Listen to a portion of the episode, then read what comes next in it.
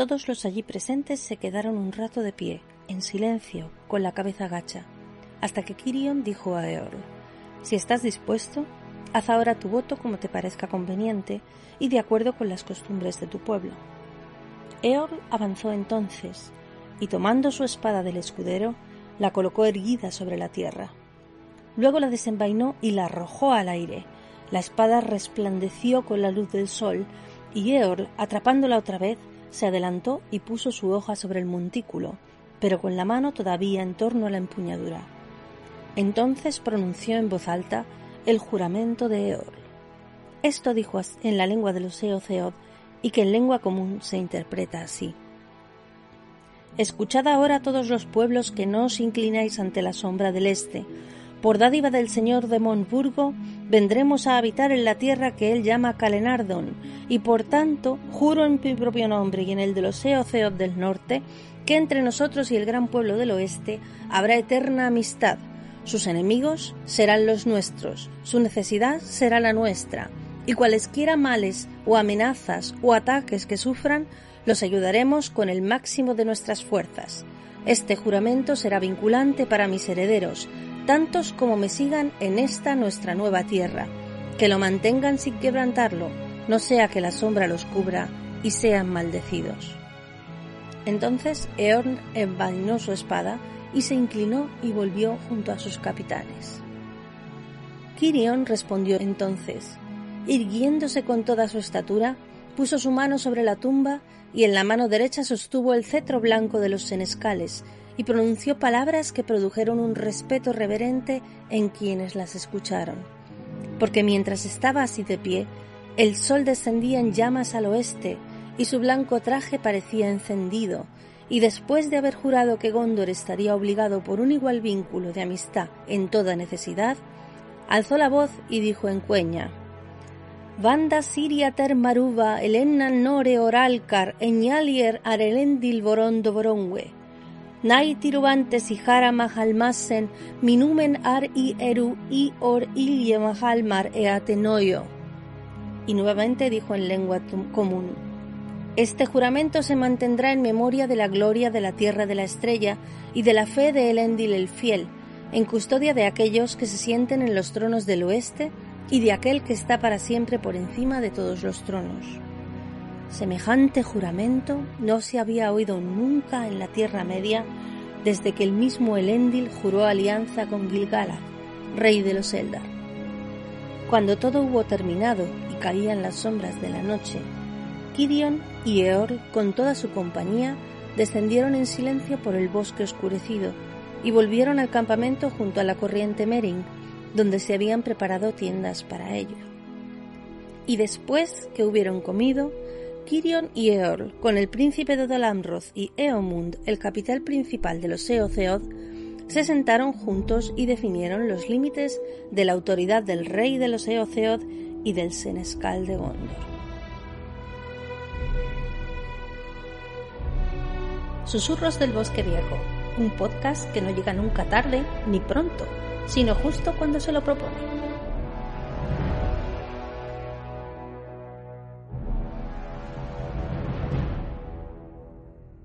Hola queridos oyentes y amantes de Señor de los Anillos LCG. Aquí estamos de nuevo en un episodio que es diferente y especial porque está un poco en boga de todo el mundo el tema de que siempre decíamos el juego se muere, el juego se muere. Bueno, pues el juego no, no solo no se ha muerto, sino que está más vivo que nunca ya sea oficialmente o extraoficialmente, eh, la comunidad sigue moviéndose y sigue generando cositas, ¿no? Y, para eso estamos hoy aquí, para hacer una, una, especie de monográfico especial sobre un tema que yo creo que todos conocéis un poco. Para hablar del tema tengo aquí conmigo a Javi Dieter, ¿qué tal? Hola, hola, ¿cómo estáis todos? ¿Qué tal? Bueno, pues lo que traemos hoy entre manos, eh, seguramente todo el que esté metido en, este juego lo ha escuchado, aunque sea de reacción alguna vez, ¿no? Que es Alep, eh, Alone Expected Party.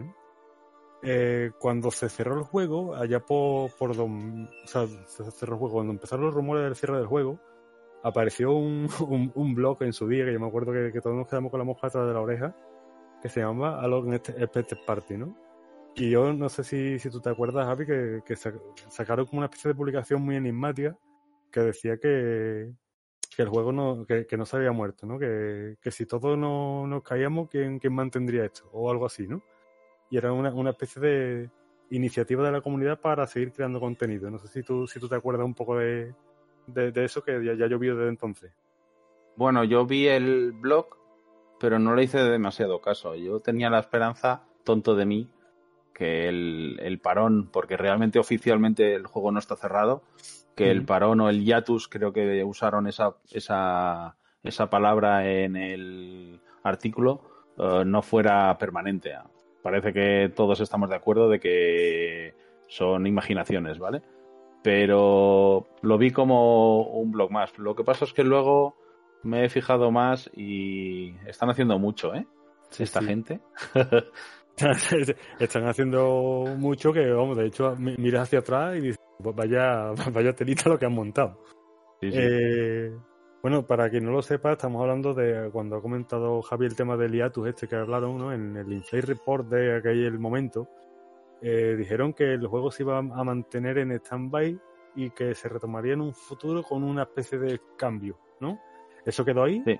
Hasta a día de hoy no sabemos nada más, no sabemos si el cambio va a ser la reimpresión en el nuevo formato, no sabemos si se han tapado de ciego y, y está ahí algo cociéndose, eso ya no lo sabemos, porque a día de hoy, eh, como bien ha comentado Javi, no- en ningún momento se ha dicho que este juego se haya cerrado, ¿no? Por ejemplo, como otras líneas que pasó con Juego de Tronos en su día, pasó con el Runner.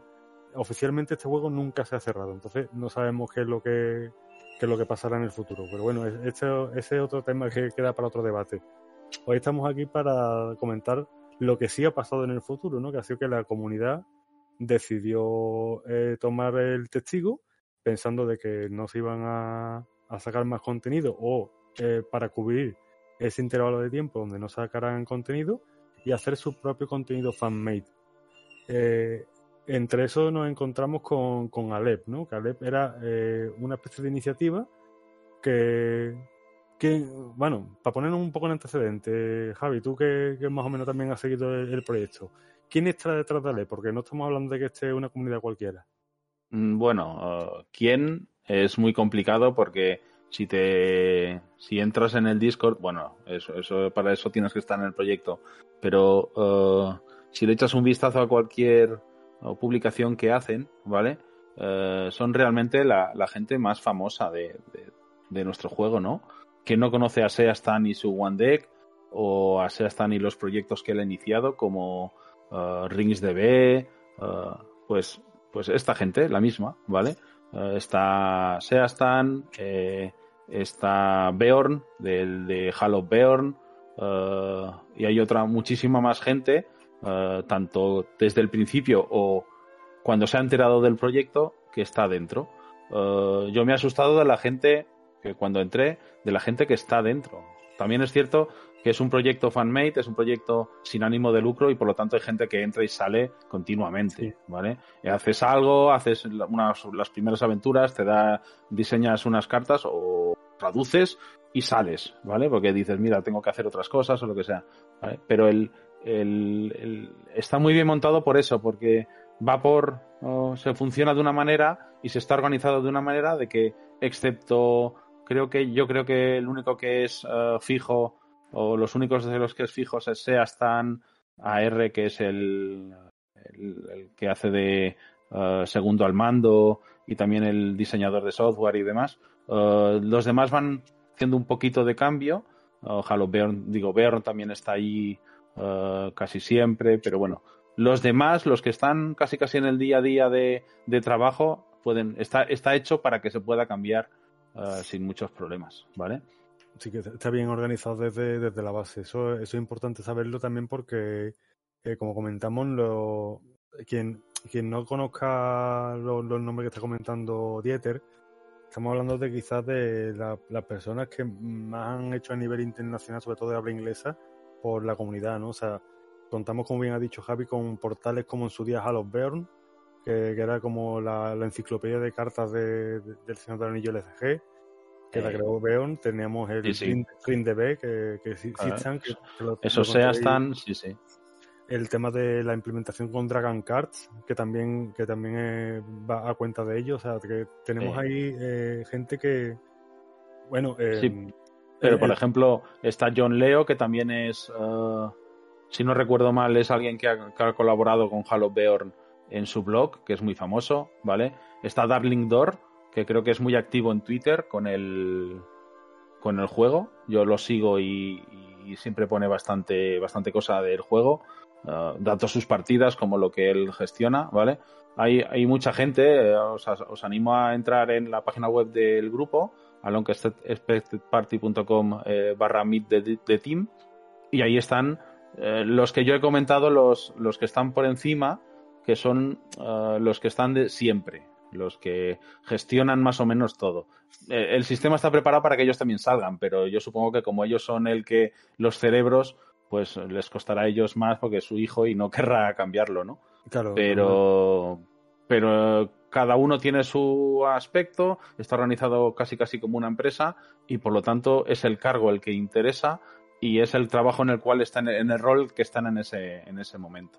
Y en eso a mí me ha gustado mucho porque es algo que no todas las fanmade, porque eh, podemos decir, bueno, pero es que es un fanmade mat, es cierto, ¿vale? Hay muchos fanmade de este, de este juego.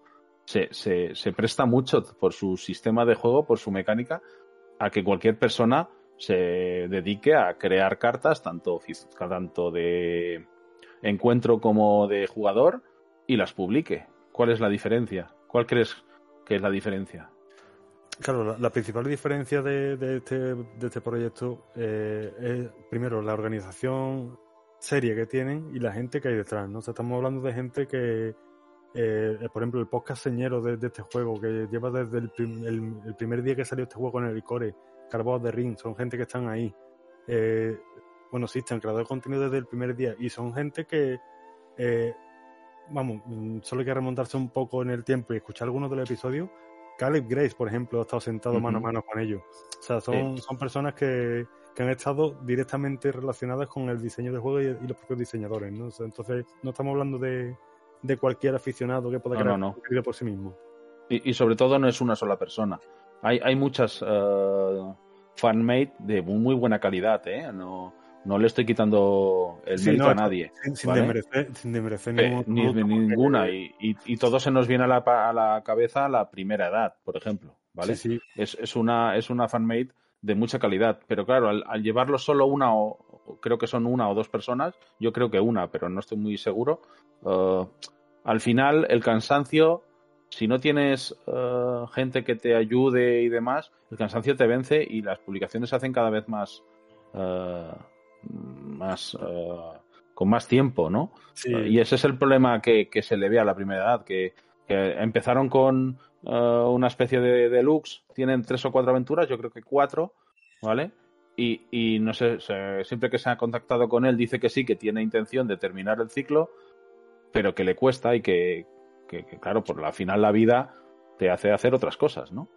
Claro, el, el- el empujón fue fuerte, pero después se va diluyendo con el tiempo, ¿no? Claro. Cosa que no está pasando con Alep. Alep, eh, desde que se, se publicó el, el proyecto, eh, han seguido trabajando y de una forma más o menos constante y siempre uniforme, ¿no? Que es lo que...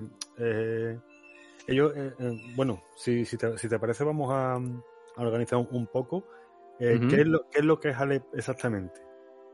Pa- para poner Bueno, esto porque Alep está haciendo un poco la, las veces de publicaciones oficiales, así si nos retrotraemos, están intentando eh, un poco emular lo que teníamos oficialmente de los spoilers previos, o sea, un poco Sí, a- a- ¿no? al final están intentando hacer ah, lo mejor que puedan ah, una Fantasy Flight Games hecha por fans, para fans y para la gente que quiera seguir teniendo novedades en el juego, ¿vale? Por, su- por supuesto, esto no es obligatorio y como cualquier otra persona te puede gustar o no te gustar y dejarlo.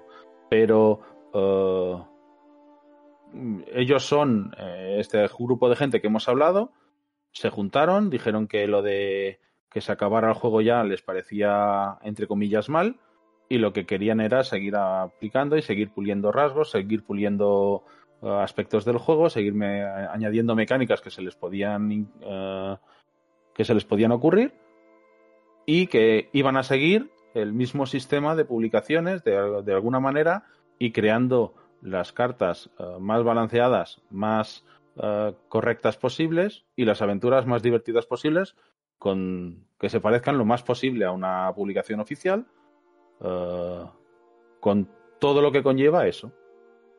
Y eso yo creo que es el centro del proyecto. Como estamos comentando, el, el quién hay detrás también eh, nos reiteramos que es, importante, ¿no? Porque han intentado retomar un poco el testigo y como bien dice Javi, el tema de, de retomar rasgos, rasgos que quedaron incompletos. Nosotros si, si tomamos el juego como cerrado, es verdad que hay rasgos que han quedado más incompletos, que se nota que le faltaban cositas. Eh, ese tipo de cosas yo creo que, fue un poco el, el, espíritu de Alep, ¿no? De cubrir los huecos. Vamos, si, sin ir más lejos, ahora después hablaremos un poco de, de qué, qué se está viendo en, en Alep ahora mismo, que es lo de los hijos de Eorly y demás. Eh, teníamos un hueco enorme en cuanto a aventuras en Rohan, ¿no? O sea, tú mirabas el mapa de la Tierra Media y, y Rohan no, no tenía nada, absolutamente nada más allá de, de la batalla del abismo de Helm y cosas así de saga, pero era una zona baldía, ¿no? Entonces yo creo que, que han intentado Bueno, también... hubo alguna en Isengard, pero enseguida luego se fueron por las tierras brunas y demás, no sé si te acuerdas. Sí, sí, pero Vale. of- of- oficialmente... Oficialmente dentro de Rohan no hay nada, por ejemplo. No, no, no hay nada, o sea, ahí. mm, eso, como dice, la, el, en el creador del anillo, alguna concreta y en, y en saga, pero el resto es como que es una zona que, que está inexplorada. Entonces, no solo eh, han intentado eh, reforzar rasgos y completar huecos que han quedado de diseño en cuanto a cartas de jugador, sino también en cuanto a pool de aventura. Y lo están haciendo bastante bien, sobre todo por eso, por lo que comentamos, ¿no? que son jugadores muy experimentados, con mucho conocimiento en el juego, que han estado bastante ligados al, diseño oficial, por así decir, y, que saben muy bien lo que se están haciendo, ¿no? Y además de que es un grupo bastante amplio de, de jugadores que, como solemos decir, eh, mientras más manos estén pendientes del proyecto, seguramente más mimo y más pulido está, ¿no? Sí, sí, y eh, es algo mejor es a- a- adelantarnos a la sorpresa que tenemos después, a la entrevista, ¿no? Pero eh, el, el punto más importante es lo que tú has comentado, de que había seguramente mazos y rasgos que ellos lo veían no desarrollado completamente. Ese es para mí uno de los puntos más importantes en el proyecto. ¿Vale? Vale, pues si, si te parece, eh, ¿cómo se está llevando a cabo? Bueno, ya hemos hablado un poco de eh, que ellos están intentando emular un poco lo que teníamos antiguamente con Fantasy Flight para los jugadores que a lo mejor eh, han entrado con la reedición y se pierden un poco con el sistema que teníamos antiguamente de publicaciones. Nosotros siempre, eh, el sistema que teníamos antiguo, que se estructuraba en ciclos, teníamos una, una aventura deluxe, por así decir, que era como un mini core, ujú. y, y seis aventuras, ¿no? O sea, seis aventuras, seis pagas de aventura que traía cartas de jugador y una aventura autojugable con, con conjuntos de encuentro añadidos del- de, la, de la caja deluxe. Entonces ellos están siguiendo un poco el sistema este de publicación. El primer ciclo que tenemos es de los descendientes de Eol, si no me, si no me, no me equivoco, ¿no? ¿Correcto? Es el primer ciclo que consta de una, de una caja deluxe y eh, seis eh, packs de aventura, ¿no? Sí, sí, realmente eh, han podido, podían haber, ahora tenían libertad completa de, de elegir cómo se estructuraban las publicaciones, me refiero, ¿eh? Eh, y decidieron hacerlo exactamente igual que lo hicimos, o sea, que se hizo Fantasy cuando inició el juego con los Living Card Game, no sé si os acordáis, hace ya mucho tiempo. Eh, y, y decidieron hacerlo exactamente igual para que los jugadores veteranos, porque su nicho, entre comillas, de que la gente que les puede interesar es más hacia los jugadores veteranos que a los eh, que a los noveles. eh, luego explico el porqué. Sí, bueno, claro, no Pero olvidemos- No olvidemos también que, que este proyecto surgió en 2020. Sí. No, no sabíamos siquiera Sí, que se iba a reimprimir. sa- o sea. salió antes, salió antes de cualquier eh, rumor de, de, de la reimpresión, ¿vale? Así que ellos lo que querían era que fuera completamente eh, parecido o completamente equivalente al- a la estructura que tenía al principio, que era la deluxe, seis aventuras, y luego pods, lo que llamamos nosotros pods, aventuras sueltas en según qué eventos eh, para poder jugarla y esas aventuras no necesitan ni ninguna deluxe, ni ningún core, ni nada por el estilo, ¿vale?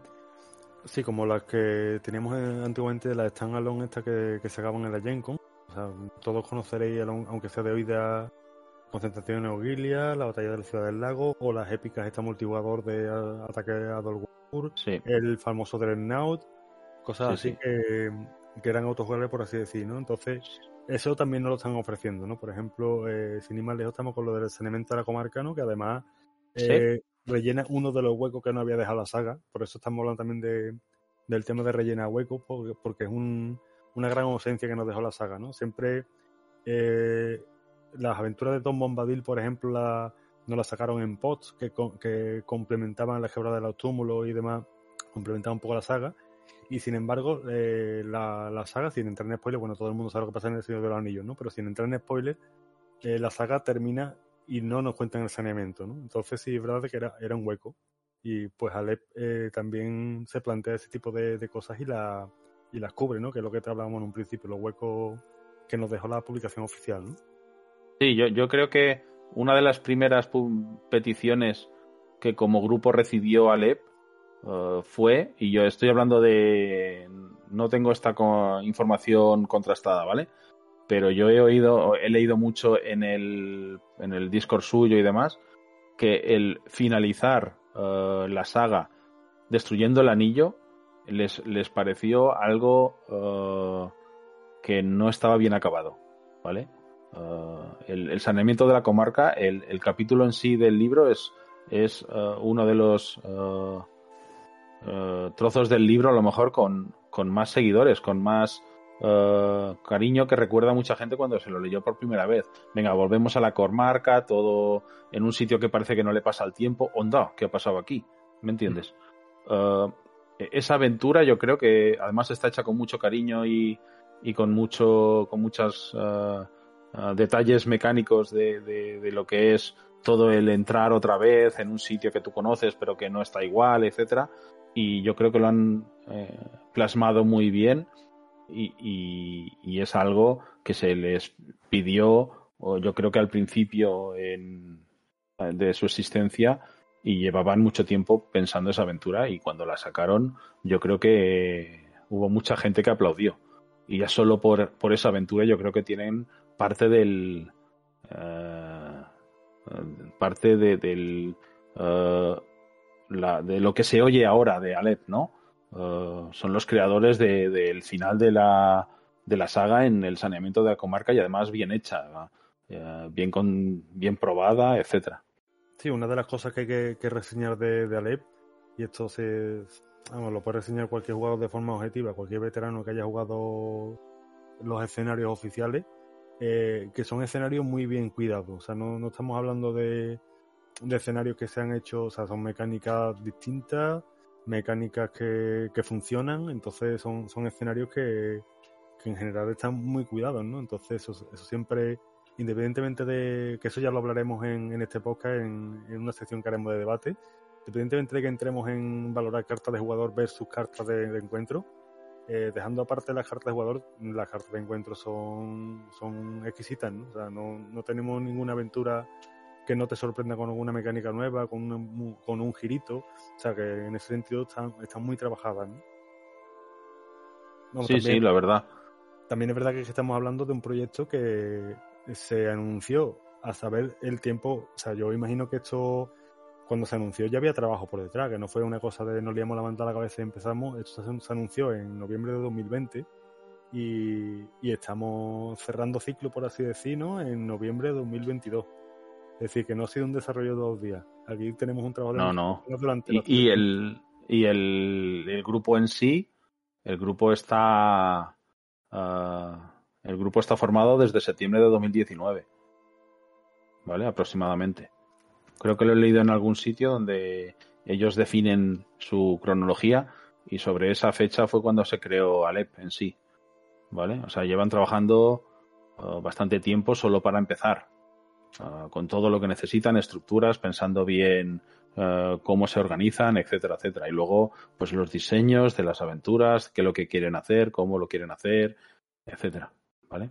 Vamos, de, todas de todas formas, comentar que cuando eh, estáis escuchando esto, en el artículo del, del, podcast pondremos los enlaces para que podáis ver eh, las referencias que ha hecho antes Javier del equipo que lo compone, veáis un poco el blog de Alep y todo esto lo dejaremos, lo dejaremos los enlaces para que podáis curiosear por vuestra cuenta y demás y, y contrastar los datos y ver un poco lo que son las raíces de Alep, ¿no?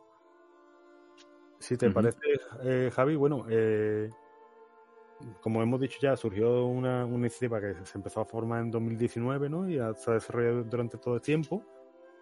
Eh, para intentar un poco eso, como hemos comentado, eh, cerrar rasgos que estaban un poco a lo mejor con vacíos o, aventuras que, que, dejaban la tierra media huérfana, ¿no?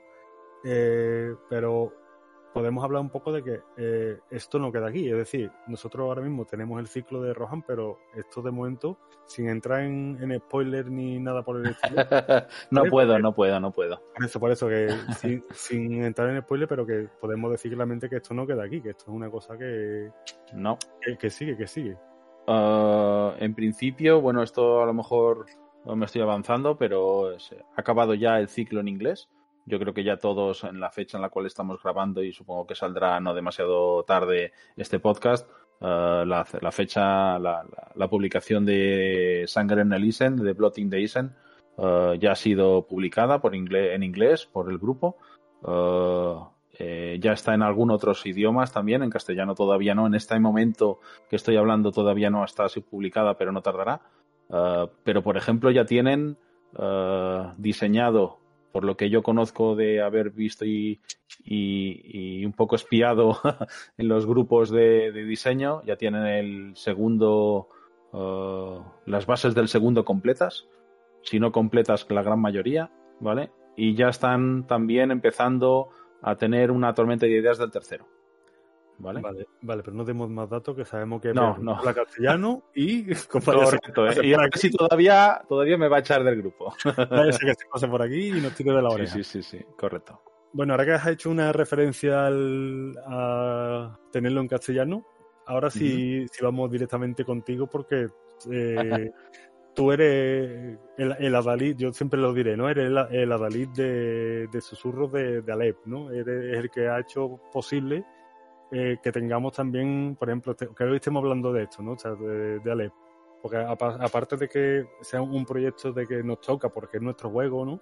Pero sí es verdad que tú estás metido en el proyecto de, de, traducción, ¿no? Entonces quería que nos comentaras un poco eh, cómo se lleva todo el proyecto de traducción, porque yo imagino que con, con toda la organización que hay detrás tan, tan profesional, a pesar de ser fan-made, eh, es un proyecto de que, de que tendrá bastante, bastante orden y bastante consenso, ¿no? Entonces quería saber un poco, que nos explicaras un poco todo la, todos los entresijos de la traducción. Bueno, aquí, uh, si quieres algo un poquito de historia, no me voy a enrollar demasiado, ¿vale? Sí, sí, no, sí, uh, yo... Es interesante saberlo. Con, yo con las fechas no me llevo muy bien, nunca me acuerdo. Uh, por eso muchas veces apunto o incluso eh, grabo cosas en algún lado a fuego para acordarme de fechas, ¿no? Para que nadie me eche la bronca. Uh, para que mi mujer no está por aquí. Pero bueno, eh, entré en el proyecto por cuando empezaron a sacar, cuando publicaron el, la, la, deluxe, a mí me gustó, lo vi como una, un gran avance, un gran, una gran esperanza por llamarlo de alguna manera, de que el juego, uh, como tú dices siempre, no se muriera. Sí. Uh, uh, y me pasé por su blog y dije, eh, ¿quieren, si alguien te quieres apoyar en el proyecto, apúntate aquí y tal, puse mi dirección. Y por A o por B yo creo que ese, ese correo se traspapeló. Porque cuando les contacté ya directamente diciendo, eh, chicos, que llevo ya tres o cuatro semanas que os contacté y nadie me ha contestado. Ondra, tal, no sé qué, no sé cuánto, ¿vale? Bueno, Enseguida me contactaron y, me añadieron al servidor y me pidieron en qué podía ayudar yo, ¿vale? Y yo por, por cómo soy y demás, yo las cartas, uh, me, me, encanta jugar y me, encanta el juego, pero yo no me, veo como diseñador, ¿vale? Así que dije, bueno, pues a lo mejor puedo ayudar en la traducción. Yo conozco muy bien el lenguaje de las cartas uh, y siempre estoy pensando en, en, cómo montar mazos nuevos, así que a lo mejor uh, puedo ayudar a la hora de traducir. Y ya había un grupo de empezando a traducir eh, este sistema, ¿vale? pero por cosas, por, por distintas eh, cosas de, ahora voy a parecer abuelo cebolleta, pero por cosas de la vida, pues el traductor líder en ese momento, ¿vale? Eh, le, le, pasó algo, voy a llamar grave, pero no es algo de vida o muerte, pero sí bastante importante. Tuvo que salir, ¿vale? Y nos quedamos, si no recuerdo mal, uh, tres personas. Sí. ¿Vale? Como yo era el que tenía más conocimientos de informática en ese momento, pues yo cogí pues el, sistema de generación de cartas, que ellos lo tienen muy, muy profesionalizado. ¿eh? No he visto una automatización más grande en ninguna empresa de la que he estado, y he estado en algunas de informática, ¿vale? La gestión de cómo generan las cartas, de qué manera, con qué rapidez y, y qué atención a los detalles, esa es digno de admirar, ¿vale? Pero uh, empecé yo con ese, ese rol de generación de cartas y nos organizamos uh, de manera de que uh, un, una persona del equipo hace la traducción inicial, o sea, lo, llamamos el, el, encargado de esa, de, ese, de esa aventura o de esa publicación, y cuando él termina, ¿vale?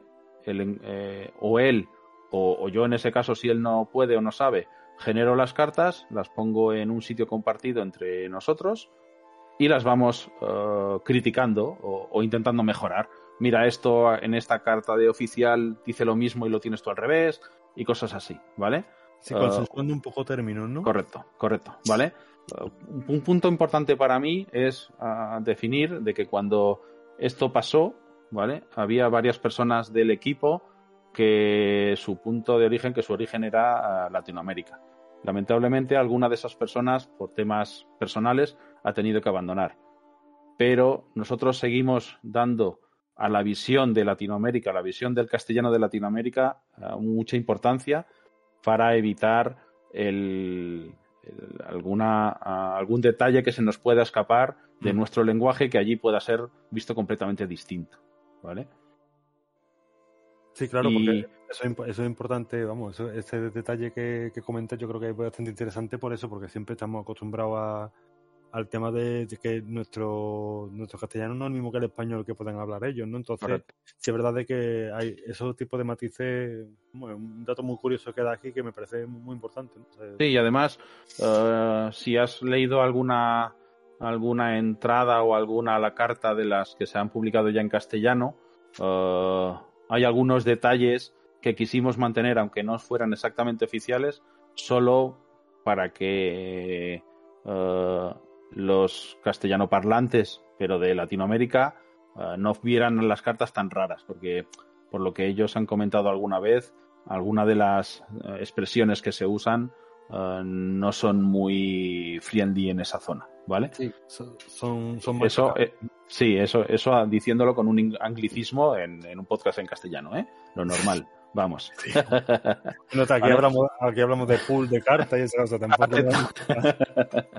Pero bueno, eh, yo lo que quería era, si, si os, os, puede interesar a lo mejor cómo organizarnos, es eso, ¿vale? Haciendo un poquito en resumen, hay una persona que se encarga de generar todos las, uh, los textos, ¿vale? Puede pedir ayuda, pero en general lo hace una persona solo, pero luego, para que eh, esa carta ya esté definida como traducida, todos tenemos que dar el ok. ¿Vale? Y muchas veces todo se hace por consenso, por votación. ¿Vale? Si alguna vez no llegamos a una a, a un consenso directo, ¿vale? Lo hacemos por votación. Y como no somos muchos, es muy fácil llegar a un, a un consenso o una votación fácil. Ahora mismo, en estos momentos, que esto puede cambiar porque cualquier persona puede entrar y demás uh, en el proyecto como traductor, ahora mismo somos cuatro. Sí, pero es interesante el hecho ese de, de marcar como los checkmarks, ¿no? De, de que tiene, uh -huh. o sea, con una persona hace lo que es el cribado general, ¿no? Y después sí. eh, van consensuando todo el mundo, entonces eso minimiza lo, los errores, ¿no? Que somos humanos, siempre puede haber... Claro, a, claro, claro. Error, ¿no? Pero que sí, sí. Mi, minimiza los errores y son, son varios varios raseros de, de revisión, ¿no? O sea, bueno, eh, el sistema. Si nadie, supongo que nadie se habrá dado cuenta, pero por ejemplo, de la primera edición, entre comillas, de Descendientes de Orl, hay un error en una, en una de las citas. Eh, en vez de poner comunidad del anillo, pone compañía del anillo o algo así, ¿vale? Sí. Pero como lo tenemos tan interiorizado compañía, comunidad, pues no nos dimos cuenta en ninguna de las revisiones. Imaginaros lo difícil que es a re- revisar 200 cartas por 3, 4 personas y aún así se nos escapan detalles, ¿vale? Pero eso es lo típico que lo lees y no, es que no te suena Y no, mal. no te, da- no, te, no te suena mal, no, te, no lo ves raro y demás. Porque hay directrices, ¿eh? Hay, hay una serie de cosas que se tiene que cumplir y eso no lo definimos nosotros, lo define el propio grupo. Por ejemplo, cualquier cita del libro tiene que ser exacta a la cita del libro oficial o a una de las ediciones en castellano que se ha definido como oficial, ¿vale? Sí. Y tiene que ser esa. Sea, Sí, vamos, sí, vamos, que es un trabajo de traducción como, como, como cualquier otro y otro que- profesional como cualquier otro, pero lo hacemos lleva- nosotros porque nos gusta y ya está. o sea, cualquier traductor lleva, lleva un glosario, ¿no? Entonces, Ujú. ese tipo de cosas, eh, por lo que me comenta, es totalmente profesional, ¿no? O sea, un glosario sí. eh, contrastado, intentando que los términos oficiales sean acordes a lo que se está poniendo en Alep, ¿no? O sea, que si alguna palabra Sí, sí. clave lleva el mismo formato, el- la misma redacción de cartas, o sea, que eso sí, sí es, es bastante fiel, ¿no? Sí, y además, eh, cada vez que nos eh, inician una traducción, o sea, cuando se libera en castellano, ya ha habido un montón de trabajo, pero cuando se libera en inglés, ya hemos empezado a lo mejor seguramente nosotros a traducir, o por lo menos ya está pendiente. Sí. Eh, ¿Qué es lo que se hace cuando eh, la traducción, o sea, cuando ya el, la, aventura en inglés ya está a punto de ser eh, publicada ah, y pública? Pues lo que se hacen es todos esos textos en inglés, se pasa a, a- un trozo de Excel. eh, la verdad es que el que sea informático dirá, "Ah, venga, otro Excel más, ¿vale? Pero está muy bien protegido y está muy, muy bien ubicado y, de y- y muy bien automatizado sobre todo para que eh, en ese Excel a nosotros nos aparezca que estas, estas son las cartas, este es el texto, este es el título, estos son los rasgos, ¿vale?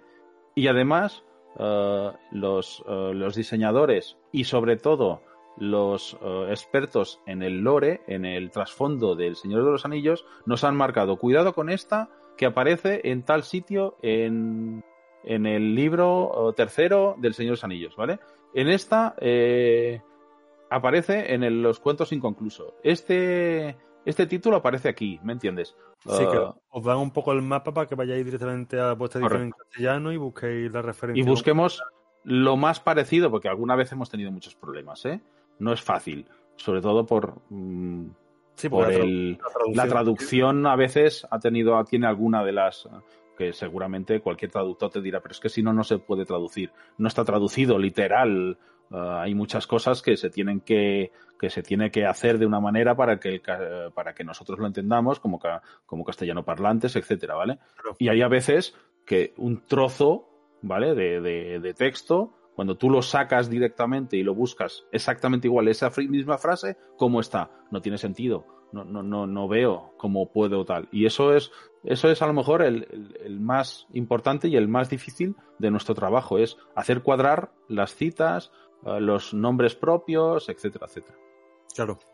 Sí, porque como comentas eso, al- a la hora de traducir, eh, hay, hay veces que no te queda más remedio que adaptarlo a, Sí, sí. al idioma al que estás traduciendo. ¿no? Entonces, si tenéis que, que, que tirar de una cita oficial, sí es verdad que eh, estáis un poco encadenados a lo que se haya traducido en castellano, ¿no? Ya sea Minotauro o la editorial Sí, que, Ahora no recuerdo cuál es la edición que estamos usando, porque no la tengo aquí así delante, pero, pero es algo que, que es unos, no son los esfuerzos, son los, los mayores posibles para que sea lo más eh, eh, amigable, eh, no quería decir friendly, lo más amigable a alguien que lee el libro después.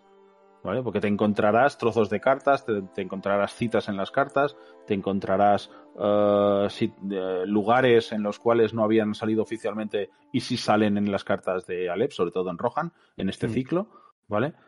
Que, que dices, eh, lo hemos tenido que traducir así porque en el libro en castellano el oficial se tradujo así en su momento. A lo mejor había otra palabra más parecida, ¿me entiendes? Sí, Pero no la podemos usar por eso.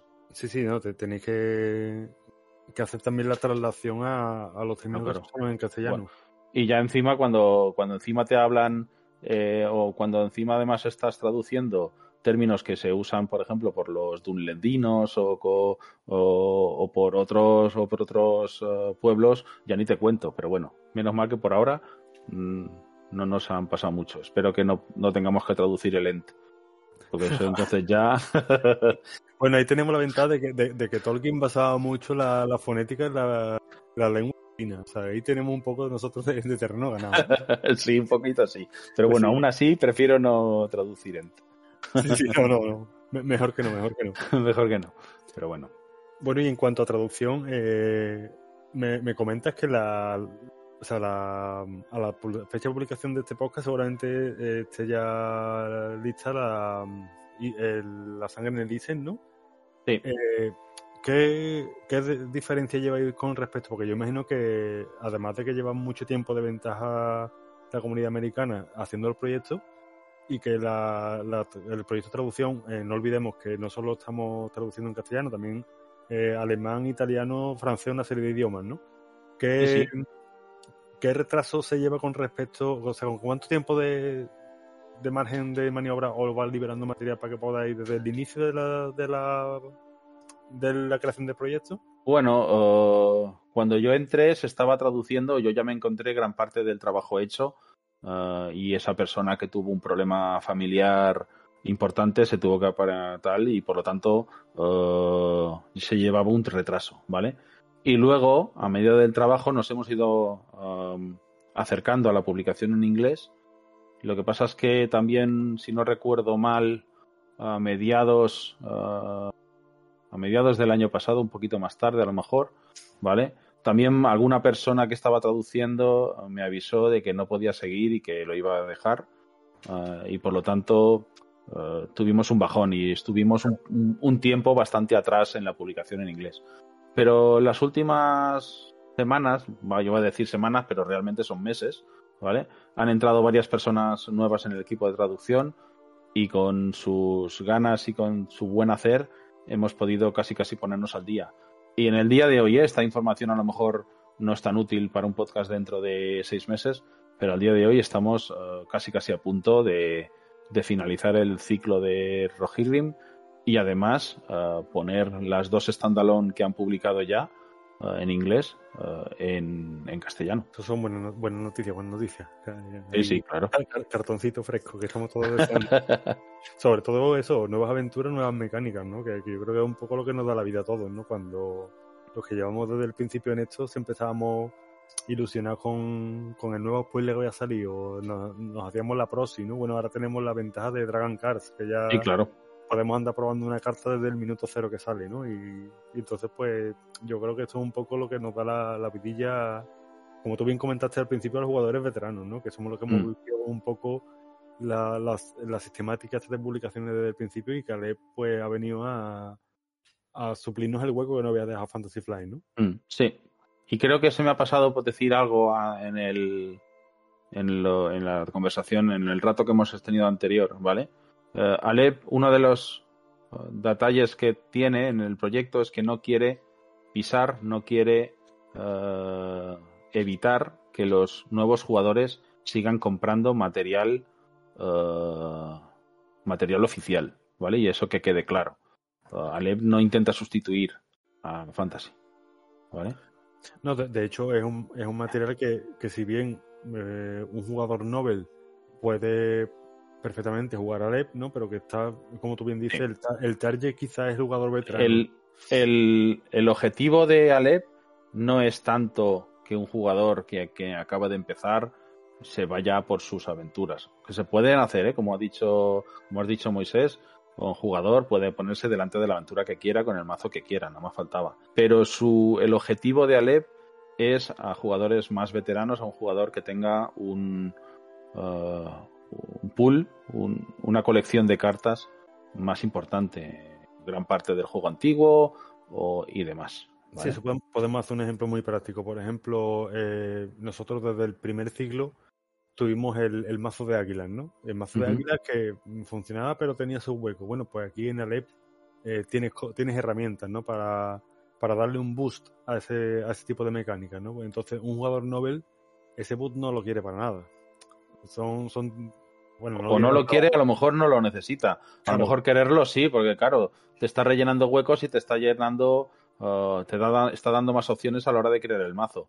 Sí, claro. Pero yo creo que oficialmente uh, cogerá, cogerá un poco, porque claro, estás dando ya a lo mejor uh, la pieza que hace falta, pero a lo mejor no tiene gran parte de ese mazo. ¿Vale? Claro, es la cosa que a lo mejor, no, eh, quizá con, con, decir que no le interesa no, no, no me expresa bien. Me refiero Ya, ya. de que, de que no, no le termina de servir porque no tiene la, la, la base para usar esas herramientas extras, ¿no? Claro. Es, lo que me refiero un poco. Entonces, en cuanto a aventura, sí es muy interesante el, el proyecto, a lo mejor un jugador novel.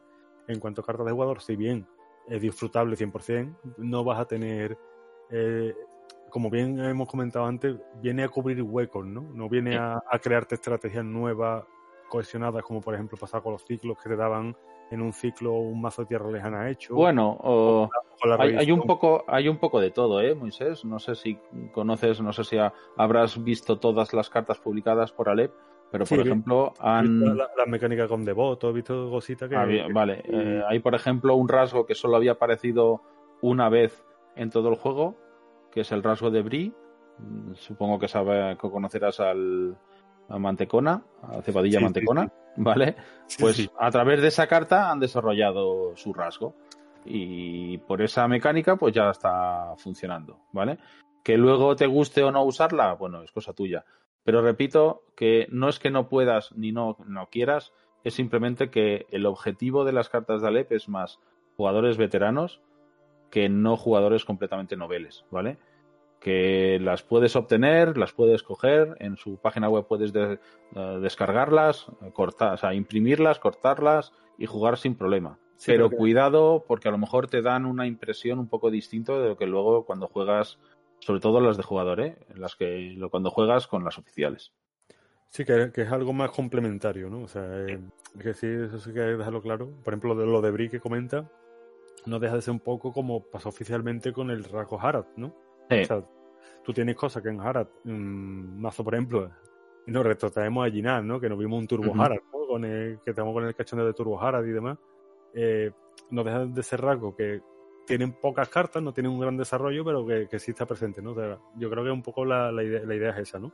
Y que sobre todo sea complementario, que sea algo, si, si bien, aunque tenga sus propias mecánicas, no, no sea algo que, que sustituya, como bien dice la, las publicaciones oficiales, ¿no? Eh, sino que sea totalmente complementario. Pues sí. Sí, sí. Y eso hay que quería dejarlo claro porque lo he dicho hace un rato que quería explicarlo y aunque a lo mejor ha quedado un poquito desordenado, eh, creo que tenía que verse y, que, y, tenía que quedarse claro, ¿vale? Porque a lo mejor un jugador novel eh, ve eh, o, o cuando obtiene las cartas de Alep se va a encontrar mecánicas a lo mejor ya avanzadas. Ya supone que tienes todo o gran parte del- de los ciclos anteriores con todas sus mecánicas asimiladas. Claro, eh, a lo mejor eh, te coge a contrapié y, y es la, la leche te la das igual, ¿vale? O sea, la leche te la das y, y es mejor saberlo de antemano qué es lo que es y qué es lo que quieres obtener. Yo recomiendo la- obtenerlas, ya seas in- iniciado o no iniciado. Pero cuidado, sobre todo si eres eh, que acabas de empezar con el juego, eh, a, meterlas en, tu colección muy, muy pronto. Eh, si, te- si empiezas ahora y la puedes obtener a un buen precio o imprimirlas, repito, estas cartas están gratuitas en su web, simplemente te las tienes que bajar en el formato que te vaya mejor, imprimirlas y cortarlas, o luego buscar otra manera de imprimir de imprimirlas, pero están más, están más pensadas con gente que ya ha asimilado gran parte del juego. ¿eh? Eso se tiene que quedar claro. Y ahí, por ejemplo, sí veremos un poco lo que está comentando Javi de que un jugador Nobel coja a Zengel y no sabe qué hacer con él, ¿no? O sea, Claro. hay cosas que tú, sí, es una carta muy potente, pero necesitas una base. O sea, se- Ujú. tú, tú por, por meter esa carta simplemente en el mazo no te va a hacer la estrategia sola, o por, por muy poderosa que sea, ¿no? Entonces sí necesitas una base y como bien dice, primero disfruta del contenido oficial que tiene. No- eso no quita que tú cojas tu mazo precon, por ejemplo, si has entrado con los mazos preconstruidos y te juegues la emboscada de Narelas o cosas así, que son aventuras que son muy disfrutables. aun- Aunque te- además que no. Es una de las cosas que he visto que no, no pecan de dificultad excesiva, ¿no? Sino que No. abogan por mecánicas innovadoras y mecánicas divertidas, ¿no? Sí, el, el punto más importante para Lev es que la carta ah, sea divertida y que la aventura sea divertida. Mm. ¿Vale? Eh, El tema de el poder o no, claro, lo miran, porque no van a poner una carta que destruya el 90% de las aventuras, ¿no? O de las mecánicas de las aventuras. Pero sí que a veces dejan pasar ese puntito extra de, de potencia solo por o, o el añadido de que es muy divertida, ¿vale? Porque todos, si has visto un poco las cartas de jugador, todos sabemos las dos o tres cartas que para nosotros son algo más poderosas, pero son muy divertidas de jugar, eso no se lo puede decir, no podemos decir que no a nada, ¿vale? Sí, jugar con, con, con Zengel, jugar con el contrato de... eh, con el contrato que, has, que ha salido ahora mismo, no recuerdo el nombre, eh, jugar con, con Celador es súper divertido. Sí, son, no, son mecánicas, son divertidas, son más avanzadas y a lo mejor es verdad de que eh, podemos tener debate que, de si son más o menos poderosas, pero bueno, a fin de cuentas, como yo siempre digo, siempre tenemos Vilja, ¿no? Que es oficial. Sí, correcto. O, o la rubia, o, La rubia, que, o Dori. Hay, muchos muy poderosas. que ya poco eh, hay que ir a muy fino, ¿no? Para criticar que, está roto y Claro, que no. ¿no? claro. O sea, simplemente Claro, muchas veces porque sea fanmade no significa que estén más o menos rotos que la oficial. Y, solo una cosa antes de que des paso a la entrevista es, eh, por favor, darle, ponerlos a los oídos abiertos completamente porque es una entrevista muy, muy interesante. Eh, tengo la suerte de poder tratar con él eh, bastante a menudo porque también es parte del equipo de traducción, pero en la entrevista está más por el rol de tester que, que por el de traducción. El de traducción lo he resumido yo hace un rato y yo creo que os va a encantar a todos. Si tenéis un poquito de curiosidad con, por Alep y por cómo funcionan y por cómo lo uh, cómo trabajan, uh, es un punto, es una entrevista que creo que, que gustará a todo el mundo. Sí, sí, no tiene, no, te- no tiene desperdicio seguro. Y además que, como decimos, hablando del grupo de, de jugadores y diseñadores que se ha unido en este, en este proyecto, eh, no tiene nada que envidiarle seguramente a, a muchos de los testeos oficiales que hacía Fantasy Flight en su día. Y Creo no, que podemos uh, finalizar y pasar a la entrevista. Yo creo que sí, que ha, com- que ha quedado completito. De todas formas, como siempre decimos en los comentarios del podcast, y demás podéis poner cualquier duda que tengáis, que estaremos encantados en resolverla. Por Y supuesto. Vamos a, vamos a escuchar un poco al señor Fran lo, que- lo que nos tienes que decir, porque seguramente no deja indiferente a nadie. Claro que no. Venga.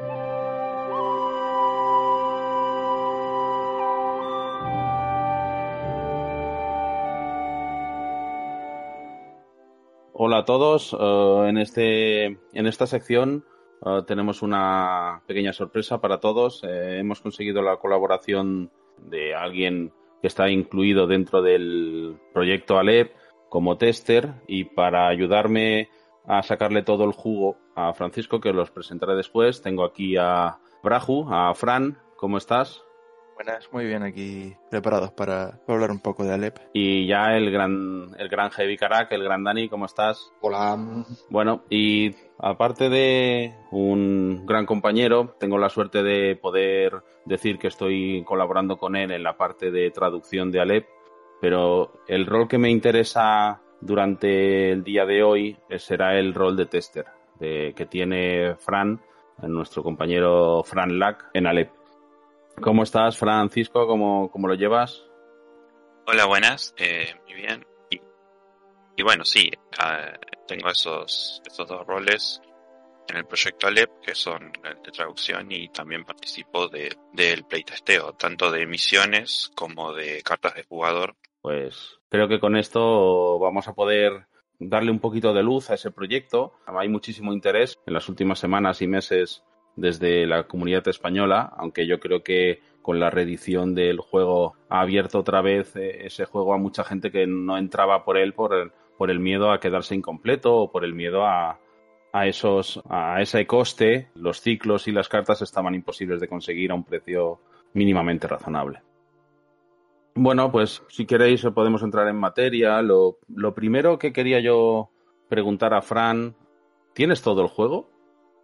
¿Cuándo entraste tú en el juego en el Señor de los Anillos Living Card Game? Bueno, entré en el juego durante la pandemia, a inicios del 2020. Lo tenía visto el juego y me interesaba, pero como que no tenía, no sé, el momento, el tiempo de ponerme a leer bien las reglas. Había visto el reglamento y era bastante largo y veo que a un primer vistazo se veía complejo y eso, digamos que con frente a esa situación de al principio de la cuarentena, cuando de repente teníamos bastante tiempo en nuestras manos y bueno, vi como una oportunidad para varias cosas que no les había encontrado el tiempo antes y bueno, una de ellas fue eh, ver cómo era el juego. Eh, el juego en sí eh, muy muy difícil de conseguir en mi país, yo soy soy argentino y no es algo que en general los juegos de mesa en Argentina para que se den una idea, juegos como el Catán o el Carcassonne eh, se empezaron a distribuir en el país hace no más de seis años. Entonces, eh, realmente hay un atraso importante en lo que es los juegos de mesa más modernos que nos llegan demasiado acá y ahora hay varias tiendas ya más especializadas que, que empiezan a traer, pero de todas maneras eh, Fantasy Flight Games no, no hace demasiado esfuerzo por distribuir sus productos en, el, en la región, en el continente. Y depende más de los de las tiendas en particular que tengan la voluntad de, traer productos y suele ser un precio bastante desmedido también. Entonces realmente conseguir el juego no es fácil. Y yo tengo la intención de todas formas de hacerlo cuando, cuando sea algo, digamos, eh, eso, más razonable. Y, y bueno, mientras tanto he, tenido que jugarlo todo, todo, todo virtual. Claro. Dragon Cars o... A Dragon Cars todavía no existía Octagon. Ah, Octagon, ¿no? Directamente. Claro, eh, sí. Y, y bueno, de todas formas, eso. Como que a mí no me, no me sienta demasiado bien no, tener el juego, pero la verdad realmente nunca he visto ni siquiera una caja en mi vida. Entonces, por ese lado, bueno, no hay mucho que se le pueda hacer. Y... Pero sí, en general el tema de, lo, de los juegos de mesa es complicado acá en Argentina y por suerte hay algunas, una editorial en realidad que tiene una subdivisión en el país, pero la mayoría no tiene. La gran mayoría no tiene. Bueno, yo he entrado ya en materia y tengo que reconocer que yo ya sabía que Fran era argentino, pero tienes toda la razón, ahí es un entorno de mía culpa, me sabe mal, Fran. ¿Eres de Argentina, pero de qué parte? De, la provincia de Buenos Aires. Vale, en, la propia capital, pues entonces. Sí, cerca, pero sí. Sí, porque es muy grande, ¿no? Yo tengo algún amigo argentino y es, es una ciudad muy grande, es un... No, no sé si lo llaman distrito, ¿no? ¿Puede ser? Sí, es como una ciudad autónoma, se le dice qué es lo que más te gusta y qué es lo que menos te gusta de él. Bueno, lo que más me gusta creo que es el hecho de que es perfectamente posible jugarlo solo. También por mi, digamos, poca experiencia con, ciertos juegos eh, más, más modernos y ahora mismo, digamos, los juegos que salen últimamente la mayoría tienen un modo solitario incluido o ya, digamos, diseñado a la par que está diseñado el juego.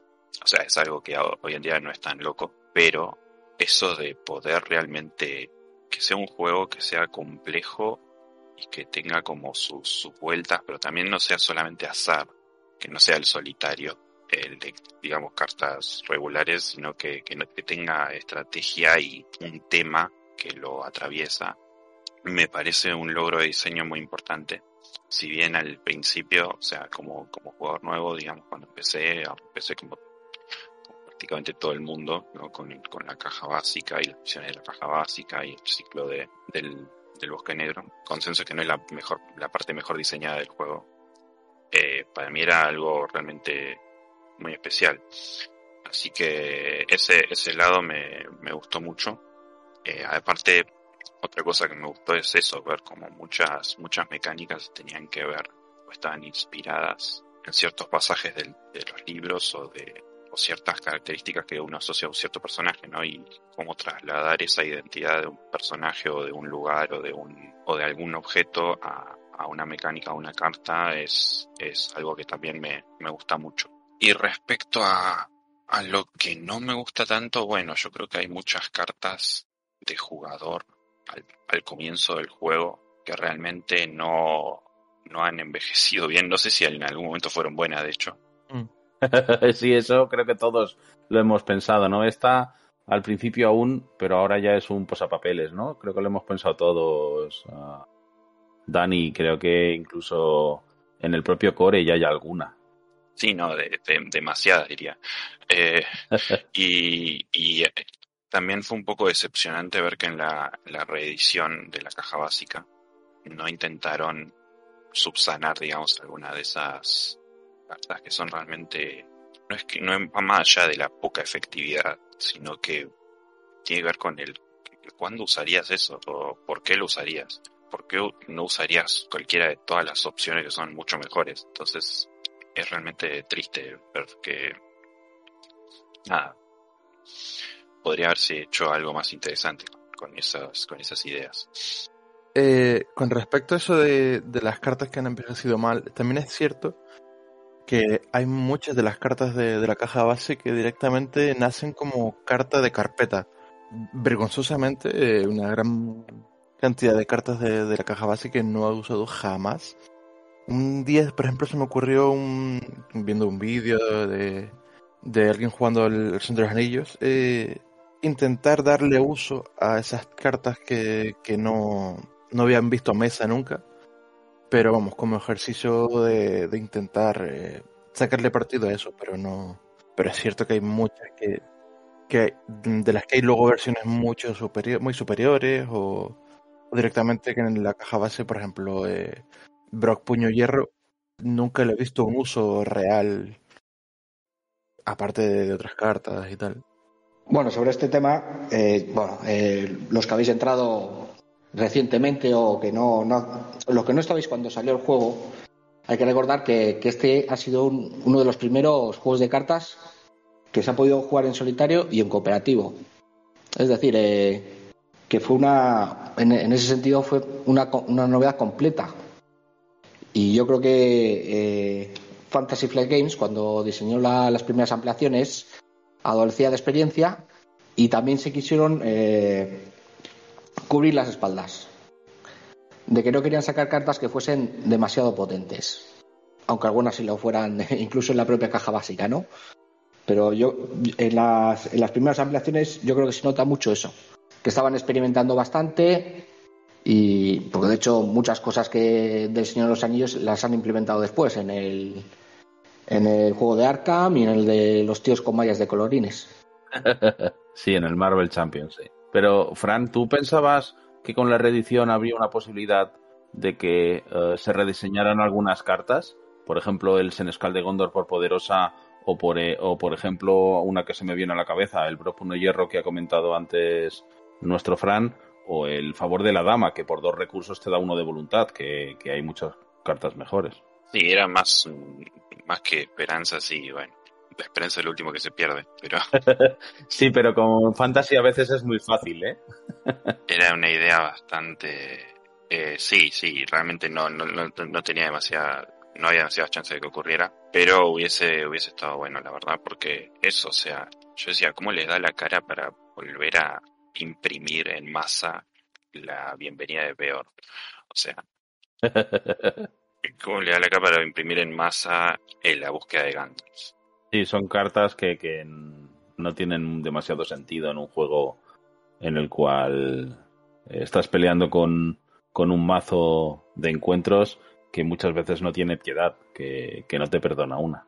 Bueno, eh, ya nos has contado un poco pues, tu experiencia con el, con el juego en sí, pero bueno, eh, lo, que, lo que hace incluso más intrigante la, la siguiente pregunta. ¿Cómo conociste el proyecto de Alep? ¿Cómo, cómo decidisteis unirte?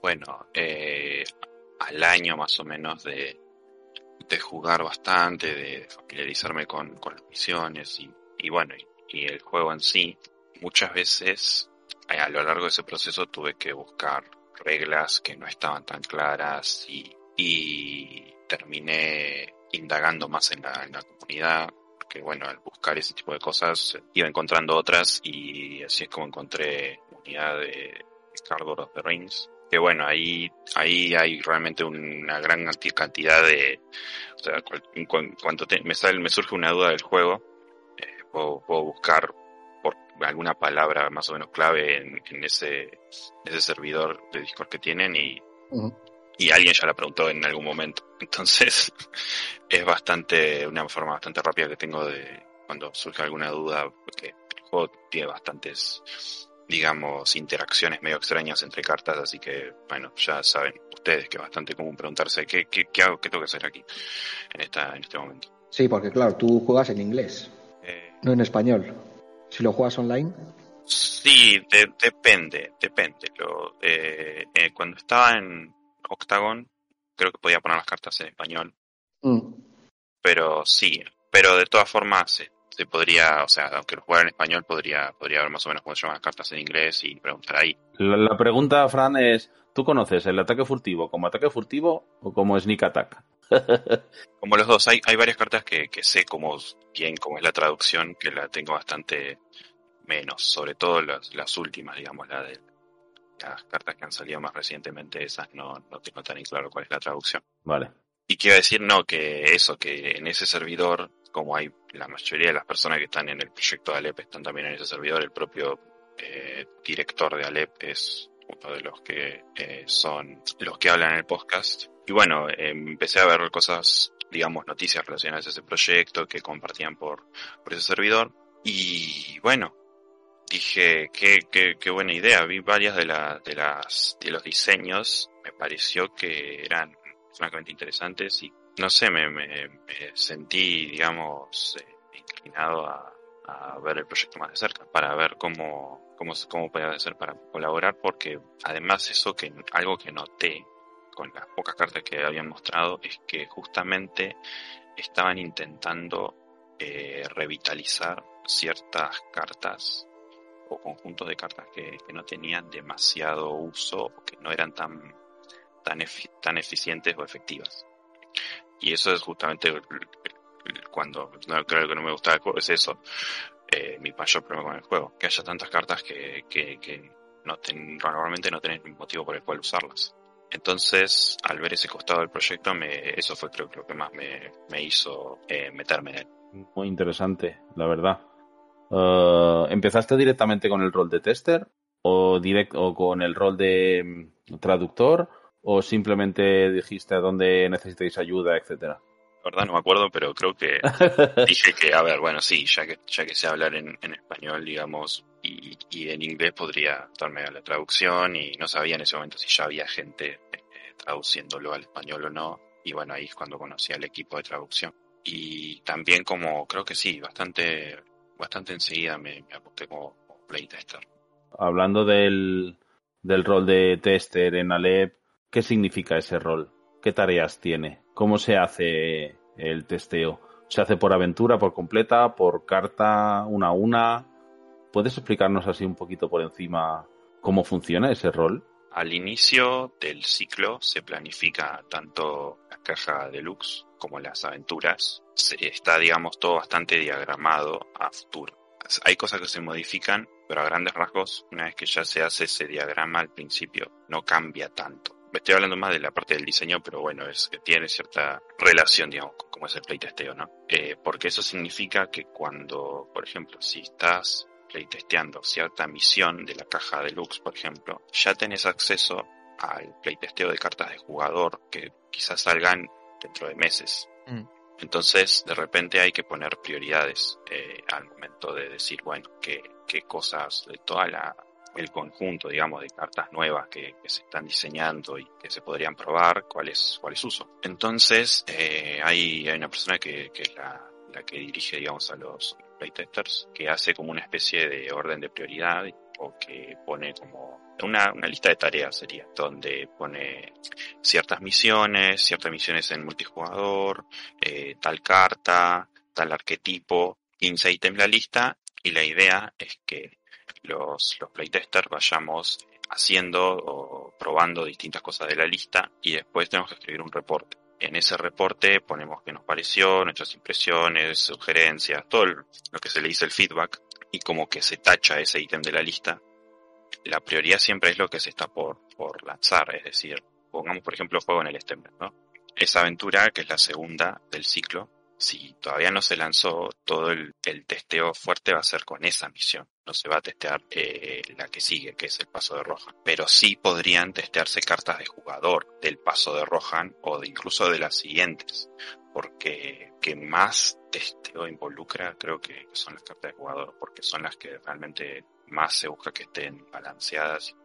Preparando esta entrevista, sobre todo el tema de las cartas de jugador, entiendo que, como comentas, se plantea todo el, ciclo completo de cartas de jugador y aventuras y, se van probando todas las cartas de jugador, lo más protegidas de jugador que, se puedan en, las distintas aventuras, a ver qué tal se comportan. ¿Cuál es el como el criterio de poder de esas cartas de jugador frente a las aventuras? ¿O se, se plantean también fuera de aventuras de Alep? Para playtestear cartas de jugador tenemos terreno libre, vamos a decir. podemos elegir tanto la misión, lo que se suele hacer es elegir la misión que se va, que se quiere lanzar, porque aparte es, es, algo que es muy probable que ocurra cuando, cuando una persona que recibe el producto eh, haga, ¿no? Que, con la carta nueva pruebe la misión nueva. Pero no nos limitamos para nada, solamente a eso, también de todas las misiones que ya existen, eh, que son oficiales, eh, también se, realizan pruebas. Y sí, sí, se trata también de cuando, sobre todo con el lanzamiento del core revisado, para las misiones hacer como una especie de, de, mazo de mínima compra y ver si se puede eh, hacer la misión o no. Mazo de mínima compra sería, por ejemplo, el, el core revisado, eh, no sé, eh, Angmar despertado, que también fue cerradito ahora, y bueno, y todo lo que haya de, de Alep. Pero eso ha sido últimamente, ¿no, Fran? Sí, sí, esto Porque yo recuerdo, recuerdo haber leído al, al director de Alep decir que no, no, no esperaban a, utilizar eh, con la reedición las cartas de Alep, que, que Alep es para alguien ya más, más versado en el juego. Y eso es cierto, porque su argumento, digamos, es que la idea es que este producto no compita con los productos de... Esa es la palabra, ¿no? Que no, no quieren competir directamente en, en, en que la gente directamente entre en Alep, sino que realmente coja los productos oficiales primero o durante o, con ellos, ¿no? Eh, sí, eso es como algo importante eh, para el proyecto. Pero sí, había visto que algunas, algunas visiones, digamos, las estaban, las estaban probando de esa manera eh, para ver si era, si era posible, digamos. Claro, claro. A ver, es, es algo que, que con, con toda la gente que ha entrado ahora nueva y demás, eh, todos los tenemos un poco en mente, ¿no? Entra la, la reimpresión del core, el core revisado que llamamos, y entra muchísima gente nueva, que ya a lo mejor conocía el juego, pero no había entrado por los problemas de distribución barra reimpresión de, de Fantasy, de Fantasy Flight, y son pues eh, una masa bastante grande de nuevos jugadores. Claro, al, al tener poca cosa disponible, pues a lo mejor el proyecto Alep se convierte en un punto, en un foco más, uh, más importante de lo que a lo mejor sería para un jugador que lo tenga todo, que lo tenga casi todo. El no hacer que, que eso peleen contra la reimpresión ha hecho cambiar alguna aventura, ha hecho cambiar alguna carta. ¿Te suena a ti que te haya pasado? Sí, hubo, hubo ciertas cosas de la reimpresión que cambiaron algunos planes se cambió la manera de enunciar ciertas, ciertas habilidades o ciertas cartas. Ahora no me, no me va a salir un ejemplo. Y cuando han revisado textos, ¿no? Los propios, no, no te preocupes. Pero es eh, el tema de, que hayan cambiado, por ejemplo, el nombre del ataque, de, del ataque de inmediato a, a ataque, ahora no me sale la palabra, pero el, cuando se hace un ataque adicional, ¿no? Que, que ahora la han, parece que le han cambiado el nombre y en todas las cartas parecen iguales. Esa, esa más o menos a eso, ¿no? El cómo decidir y el cómo definir una habilidad en la carta, ¿correcto? Sí, sí, algunas cosas de ese tipo. Eh, más reciente del desarrollo del juego empezaron a aparecer varias cartas que interactúan con tu colección, por ejemplo. Mm. Cuando, o sea, Alep empezó antes de que terminara la venganza de Mordor, todo ese ciclo, bastante antes, un año antes medio que tuvieron que responder a. Yo todavía no estaba en el proyecto en ese momento, pero imagino y algo, algo vi que tuvieron que responder a ciertas cartas que fueron lanzadas durante ese ciclo. pero sí, sí, cosas de ese estilo. Genial, súper interesante, Fran. Esto yo no lo conocía. Eh, pues sobre todo una, una pregunta que me, me causó mucho interés es eh, oh, si, si sabes también, claro, como tú te uniste un poco a, a mitad, pero ¿cómo, ¿cómo surge la idea de crear el ciclo nuevo y, los, principales retos a los que se enfrenta tanto en el testeo como en la traducción eh, con, el, con el ciclo que, que acaba de terminar y, y los futuros proyectos que, que haya en mente? Bueno, ahora mismo no hay problema en que lo diga, que, que se está planificando el, el ciclo 2, ahora que ya salió la última aventura en inglés. Los primeros bocetos de la... Está como muy verde todavía, como decimos acá. Mm. Y lo puedo ver ahora como es desde el principio, que es algo que no había visto. Claro, claro. Yo creo que los desafíos, pensaba que encontrar como una especie de arco o de tema para todo el- de las misiones, digamos, eh, iba a ser más, más complicado, pero parece que, o sea, realmente no es tan difícil eh, centrarse en alguna región de la Tierra Media y empezar a ver qué historias se pueden contar ahí. Y bueno, si bien no participo en la parte de, la historia y de- del diseño de misiones, lo, veo, eh, sale solo, vamos a decir, por de alguna forma eh, porque realmente hay tanto material para ciertos pasajes que pasan solamente mencionan alguna cosa en un renglón, en un parrafito y de repente se puede hacer todo un, algo alrededor de eso. Esa es como la primera parte, ¿no? Pensar, bueno, a, qué parte de, la Tierra Media, digamos, no, se le ha puesto el foco todavía en el juego. Bueno, con Rohan pasó eso, ¿no? Que no, salvo en las misiones de, saga, ¿no? Que siguen los eventos del libro, no, no había habido un ciclo centrado en Rohan. Hay cosas en Isengard y por las tierras brunas, pero no, no, no en roja. Eh, eso fue como, bueno, debería haber, ¿no? Es como un lugar bastante eh, que a los fans les gusta, eh, que no hubiese un ciclo ambientado ahí, era como que le faltaba al juego, ¿no? Por lo menos yo lo veo así, no sé ustedes. Sí, sí, desde luego. Eh, Gondor, Rohan, los hobbits, los silvanos, eh, al final todas las zonas en las cuales los protagonistas o pasan o de, o de donde son, creo que son susceptibles de que haya un, un ciclo y por lo tanto estoy contigo, eh, Fran, No- que no haya uno centrado, aunque es cierto que hay muchas, muchas, algunas aventuras que sí se basan dentro. eh, como tú has dicho, en Isengard, la de los vados de Lisen, en la propia saga también hay algunas, ¿vale? En, en la propia Cuernavilla, etcétera. Ahí había como terreno para, o es como un lienzo, digamos, que se puede llenar de alguna forma. Claro, claro. Entonces, bueno, así es como se empiezan a pensar los, los ciclos, ¿no? O sea, no vamos a hacer otro ciclo en Gondor, porque ya hubo uno. Eso por el lado del el tema del ciclo, ¿no? Que eso eh, atañe más que nada a las misiones. Ajá. Y de ahí está el tema de las cartas. Se empieza como una especie de planilla de, de cálculo, digamos, una, y la gente puede poner diseños. Y previo a ese paso de, de- de empezar a poner ideas, está el tema de en el grupo se han puesto de acuerdo en lo que es, como es, está muy de moda ahora todo eso del nivel de poder y de los eh, las tier list, eh, esas cosas, viste, de, de ordenar por eh, qué tan bueno es algo y se ha hecho eso eh, con los arquetipos del juego.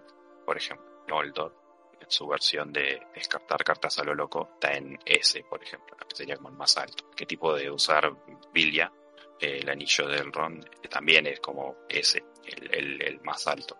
Y bueno, y el resto más o menos se ordenan. eh, y bueno, es como, esa es como la, la guía, digamos, de qué hacer, porque no solamente ponen cómo evalúan al arquetipo en su estado, de considerando todo el, todo el juego oficial, sino además en cuál les gustaría que esté. Porque generalmente decimos, bueno, queremos que tal arquetipo sea bueno, pero no queremos que sea tan bueno como Noldor.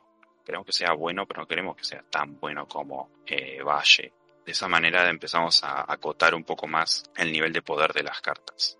Y eso fue particularmente importante con el arquetipo de Bri, por ejemplo, que, que se le dio una identidad completa prácticamente en el, en el que a partir de la única carta que tenía el, el rasgo, que era eh, Seba de Yamantecona, que tenía algo más o menos relacionado a los ataques sin defender, bueno, eh, se construyó algo todo alrededor de eso y, se le dio más o menos un sentido respecto a la identidad, digamos, de la gente de Bri, que normalmente no, no tiene como un ejército y no tiene, o sea, si los atacasen no tendrían manera de, de, de defenderse.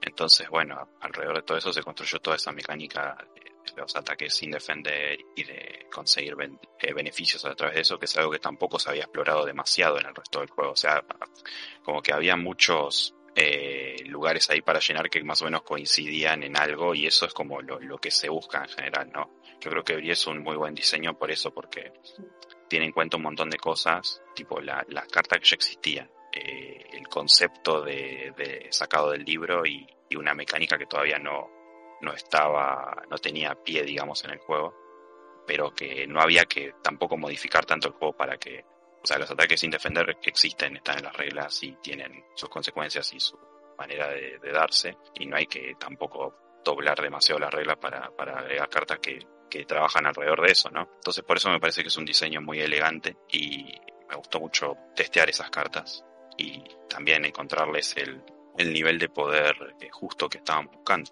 Que a ver, que o sea, pueden hacer misiones, eh, está bueno que, que, con un mazo de Bri puedas hacer eh, misiones que son medianamente complicadas, pero tampoco es que, que, de repente son el mejor ejército del mundo, ¿no? Que pueden hacer sin demasiado esfuerzo misiones de alta dificultad.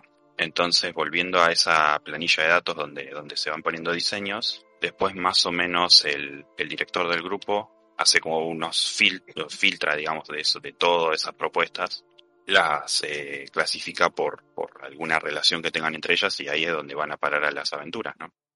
Algunas quizá queden eh, más o menos con, no digo que exactamente igual a como se las propuso, pero sin demasiados cambios y otras capaz que cambian totalmente y se borran y se hacen nuevas según lo que se ve que se necesita.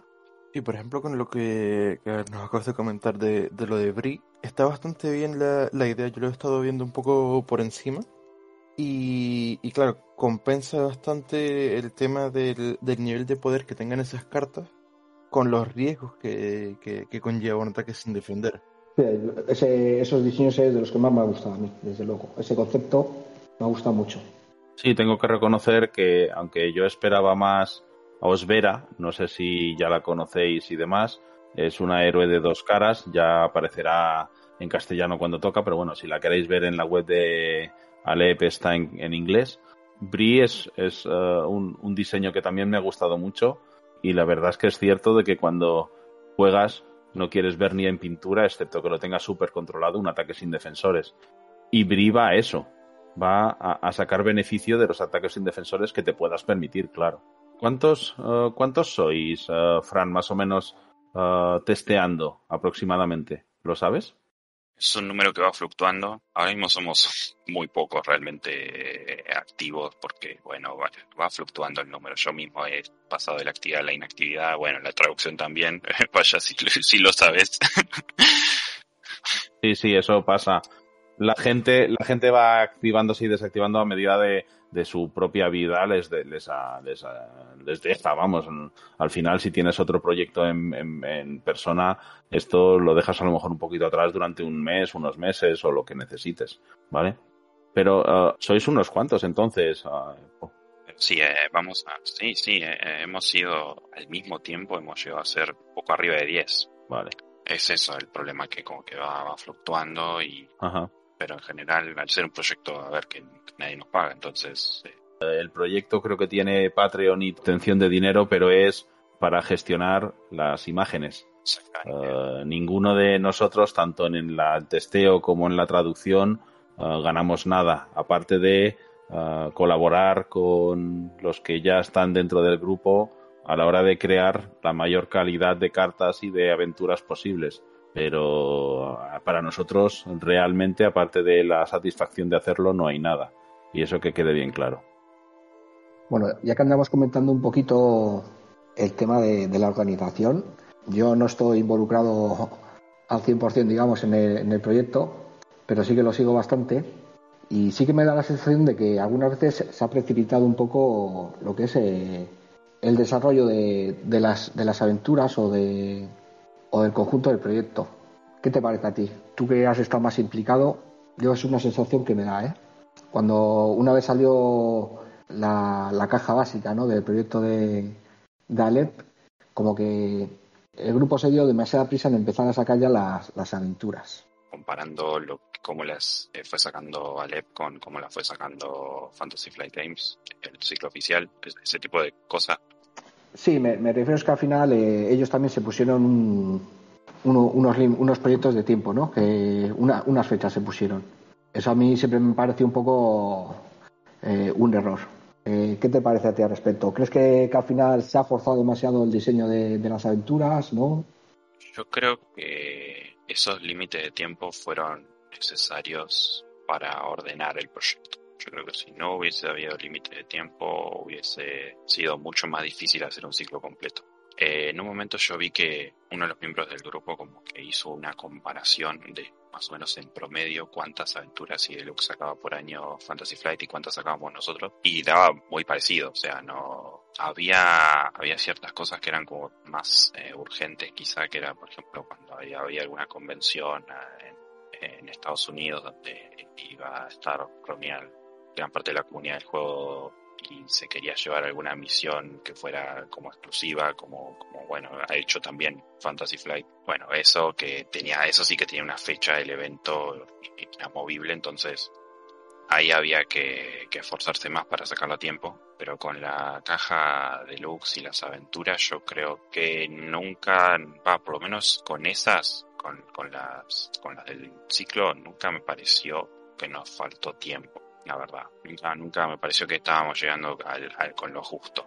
Si hubiese sido todo más laxo y hubiese sido todo más, eh, bueno, cuando esté listo lo será publicado y no hay apuro total. Eh, bueno, como nos está pasando un poco con la traducción. Con la traducción, sí. Sin ir más lejos, eh, bueno, medio que se dilata todo. En cambio, eso de, bueno, tal, tal mes, no, no tal día, nunca decimos tal día, pero tal mes estaría bueno ya publicado y siempre se dejan pasar dos o más meses entre cada, entre cada lanzamiento. Y no sé, me parece que eh, no se ha habido perjudicado el producto por el, esquema de, que se planteó el, grupo. ¿vale? No sé por qué a vos sí te parece que se vio perjudicado. Y bueno, ya, ya, te digo, o sea, yo no estoy muy metido, pero bueno, al final también estoy yo como, como consultor de software, ¿no? Por el tema de, de Strange Eons y... y... ahí, quería llegar yo. Parece que Dani se está quitando un mérito, pero si os fijáis en las cartas que ya tendréis muchos por la conjunta que hicimos hace, unos, hace un tiempo, Dani está marcado como, como el que él ha creado o como el que él ha ayudado a crear el plugin de Strange Eons. O sea, las cartas se generan en Alep gracias a, un, a la ayuda de muchísima gente, pero entre ellos Dani. Así que Aquí tenemos varios que colaboran con el proyecto. Sí. Bueno, eh, ya te digo, o sea, no he estado en el tema del diseño, no, no he estado muy implicado en el, pero bueno, sigo bastante lo que se hace y, y, por las conversaciones y tal, a mí muchas veces me ha producido esa sensación. Por las conversaciones que se llevan a cabo en el, en el servidor de Discord, quiero decir. Claro, sí, creo que sé particularmente a, cuál te referís, pero el mayor, o sea, es donde suele haber más problemas con el tiempo es con las que son para las convenciones. Ya hasta hemos sacado dos. Eh, el saneamiento de la comarca uh -huh.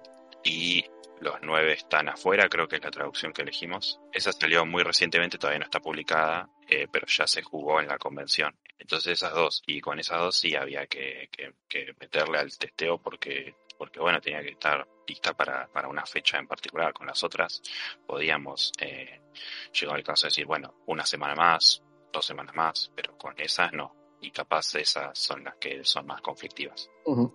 En particular en el saneamiento de la comarca nos tocó probar el contrato hacia el oeste, que tuvimos poco tiempo, pero creo que al final salió muy bien. Eh, porque, porque fue muy intensivo el, el testeo y o sea, en ese momento teníamos la, por suerte bastantes activos como para, para probarlo en poco tiempo. En las misiones regulares eh, no me parece que funciona bastante bien. Uh -huh. Cuando uh, la aventura ya, ya ha pasado esa parte que has comentado antes de el diseño, las, las pruebas principales de, de cómo funciona, etcétera. Ahí hay un proceso que siempre generáis para todas uh, que tiene que cumplir, o sea, unas condiciones, probarla en solitario, en dos, en tres, en cuatro, con varios arquetipos de mazos, etcétera. Sí, es, es obligatorio que se, que se pruebe de variedades, digamos, de cantidad de jugadores, o sea, Ajá. o sea, tiene que haber habido al menos tres juegos en, en cada nunca se lanzó ninguna misión sin haber sido probada en... ¿Y cómo era, cómo sería la pregunta? Sí, si hay algún proceso general, si hay uh, unas marcas, unas, unos checklists de generar cuando hay una, una nueva aventura antes de, antes de publicarla, por ejemplo. Que si alguien levanta la mano diciendo, mira, esto no lo cumple, pues no se puede publicar. No, así tan estricto no. Vale. Tiene que ser divertida, uh -huh. no tiene que ser muy fácil, no tiene que ser injusta. Eso es como... Ya, lo de injusto no lo pillo, luego lo explicas cuando puedas. Sí, no queremos que haya cartas de traición que sean extremadamente fuertes sin razón, vamos a decir. Vale, no queremos no queremos centinela dormido. Eh, me ha llegado la mismo, Dani. eh, por ejemplo, bueno, la, la, última del siglo que, que, que se llama eh, Sangre en Elisen, que esa es bastante, bastante brutal esa misión. Es como, uh -huh. te, te, patea de todos los lados posibles. Cuando está en el piso te sigue pateando, pero no es cosa, no sé cómo definirlo. No hay finisher, no hay, me sale esta carta y he perdido, ¿no? Claro, va por ahí. Si perdiste es porque, porque toda la misión en conjunto te hizo perder. Digamos, no hay interacciones que, que te hagan perder automáticamente si no la cancelas. Eso, básicamente. Vale. Sí, el centinela ha dormido, el segundo ciclo. Hay un, un, conjunto de traiciones o cartas que cuando las ves dices, o tengo cancelador o acabo de perder. Sí. Eso nos pasó mucho. Yo creo que a todos nos ha pasado en el segundo ciclo. Sí. Yo creo que, o bueno, la misma el, de la caja de Casa Doom que, que te descarta un jugador que esté en la misión. Ajá. Sí, sin más. La idea es que sea desafiante y que si perdés sea porque que dependa de, de, de, tu habilidad como constructor de mazo y como jugador y no de que no te toquen las peores cartas del mazo de encuentros y y ahora ya por algo más personal ¿Cuánto, ahora mismo has dicho hace un rato que estabas algo inactivo, supongo que por temas personales, de trabajo, de estudios, etcétera? Yo soy estudiante universitario, eh, entonces, bueno, complicado, otros tiempos a veces. Eh. Claro. ¿Cuánto tiempo le dedicabas a la semana, por ejemplo, al proyecto? Cuando estabas activo, cuando tenías más tiempo para dedicarle. El año pasado podía dedicarle bastante tiempo. Podían llegar a ser unas dos horas por día. Incluso podía, pues, capaz, probar una misión unas, unas cuantas veces el mismo día o, o, probar una cierta carta o un conjunto de cartas en distintas misiones en un solo día. Pero si ahora no, una hora sería en, un, en algún día de la semana sería como mucho pedir incluso. Pero, pero bueno, es así. Bueno, antes cuando sacaba el tema de, del estrés ¿no? que podía generar el tema de las fechas, una de las razones es esta, que al final pues todos tenemos nuestra vida, ¿no? Y de alguna forma en cualquier momento te pueden interrumpir. Tú me has dicho que ahora mismo más o menos estáis 10 en el equipo de, de, testeo. Sí, eso es lo que tiene. Yo creo que si fuéramos, si fuéramos muy pocos, eh, sería un problema, sí.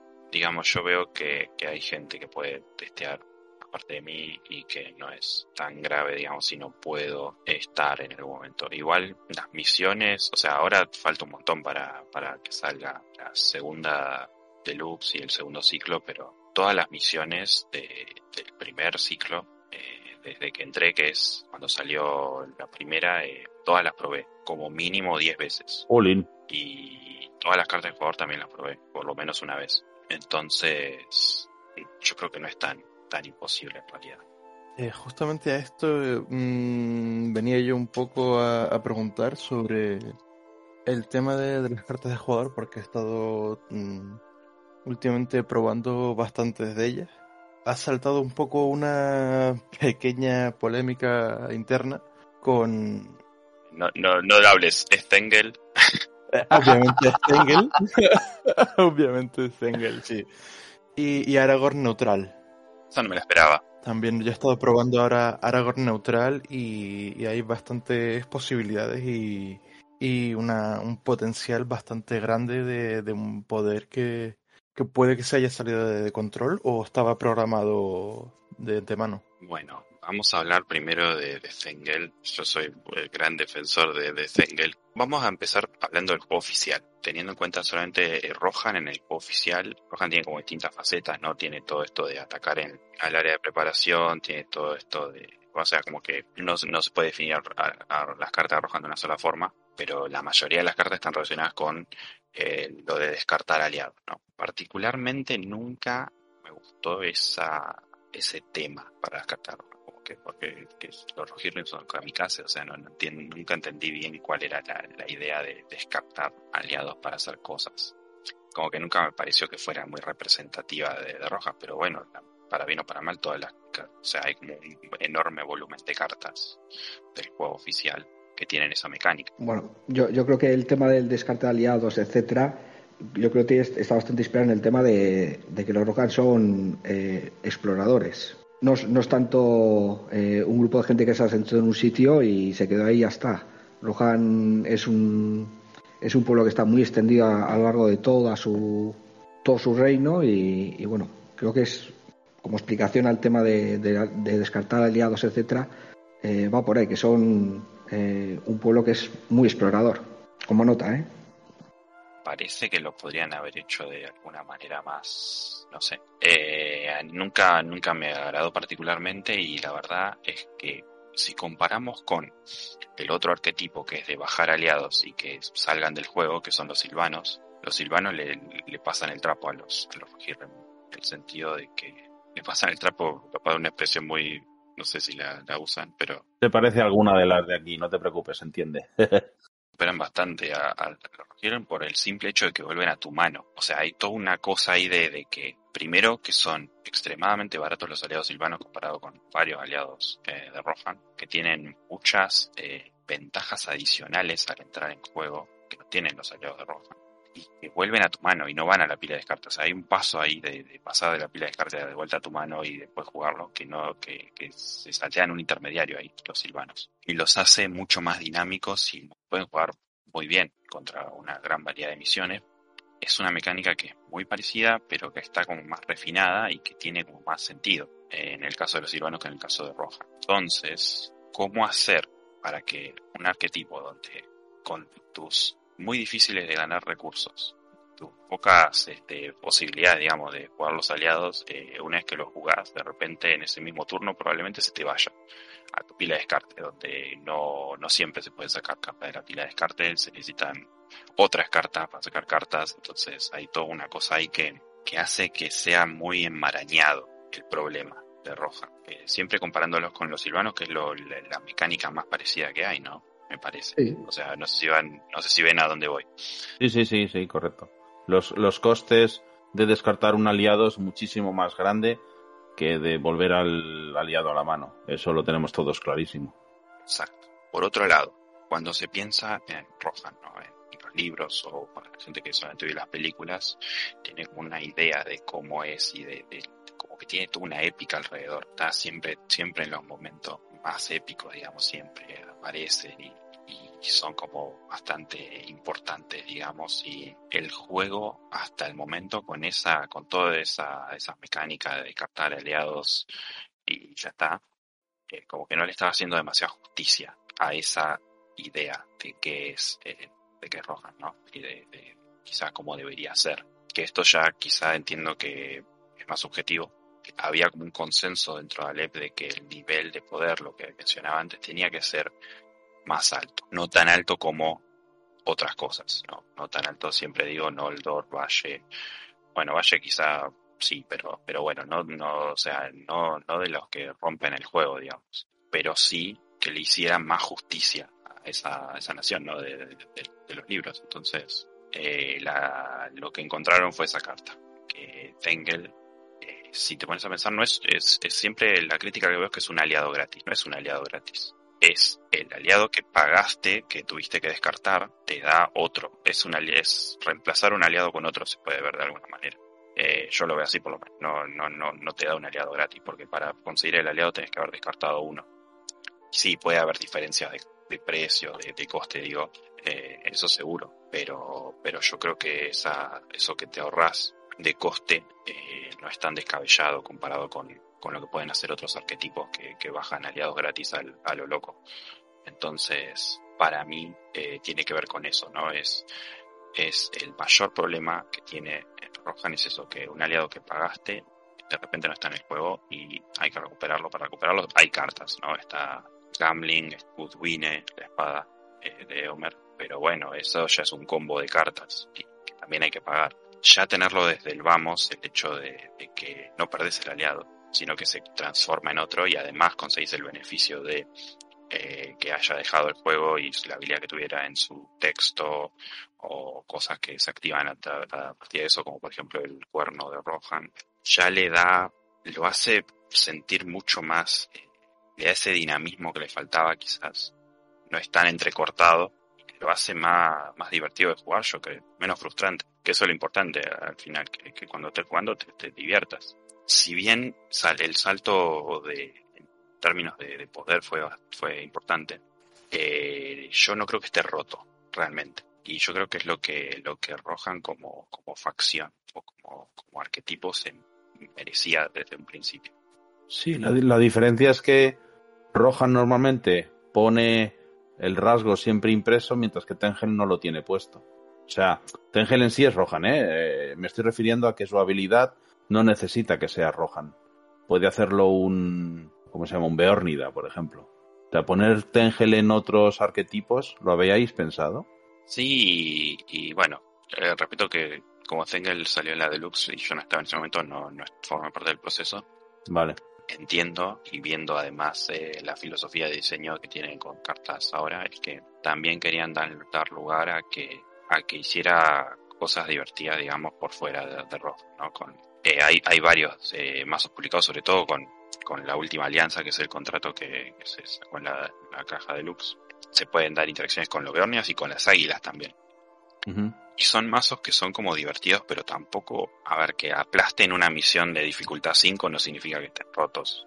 Y aparte tienen toda una cosa, no es que andan solos, sino que hay que tomar ciertas decisiones y hay que, hay como que encontrarle el timing o el, el a ciertas y eso como que lo hace más eh, recompensante después me parece, ¿no? Que algo que juegas cartas y se va a desarrollar independientemente de, de que pase en las, en las ventanas de acción, ¿no? Entonces, como que tiene eso de, uh, bueno, ahora en qué momento voy a descartar para obtener tal aliado. Aparte, otra cosa que no mencioné es que en realidad el aliado se reemplaza, pero vuelve, el aliado nuevo está eh, agotado. No se puede usar en el mismo turno que entró. O sea, el poder que, en resumen, el poder que se le dio a Tengel en su momento estuvo pensado y repensado, ¿no?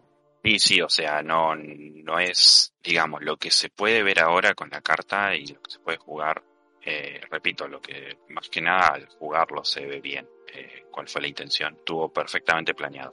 No fue, un, no fue un error de que faltó playtesteo ni nada, sino que eso es lo que se quería. Vale, vale. Y, y ya poniéndolo en conjunto, ¿Tú dirías que las cartas de Alep son más poderosas que las cartas oficiales? ¿Están al mismo nivel o menos?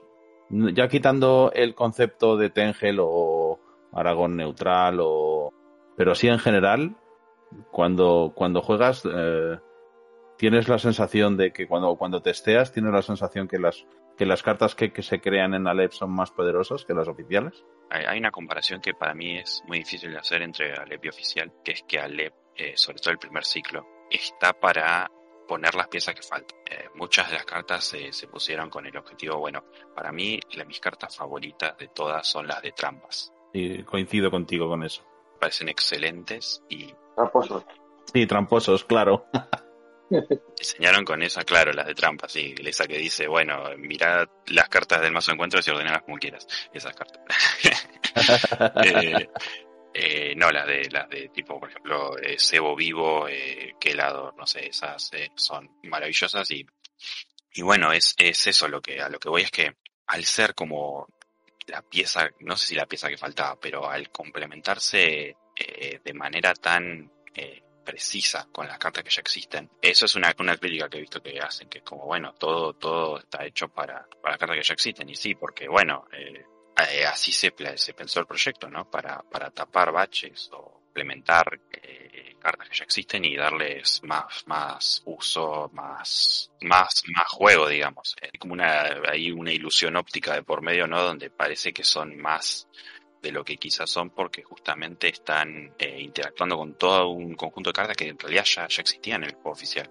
Yo no creo que sean tan poderosas como a primera vista se ve.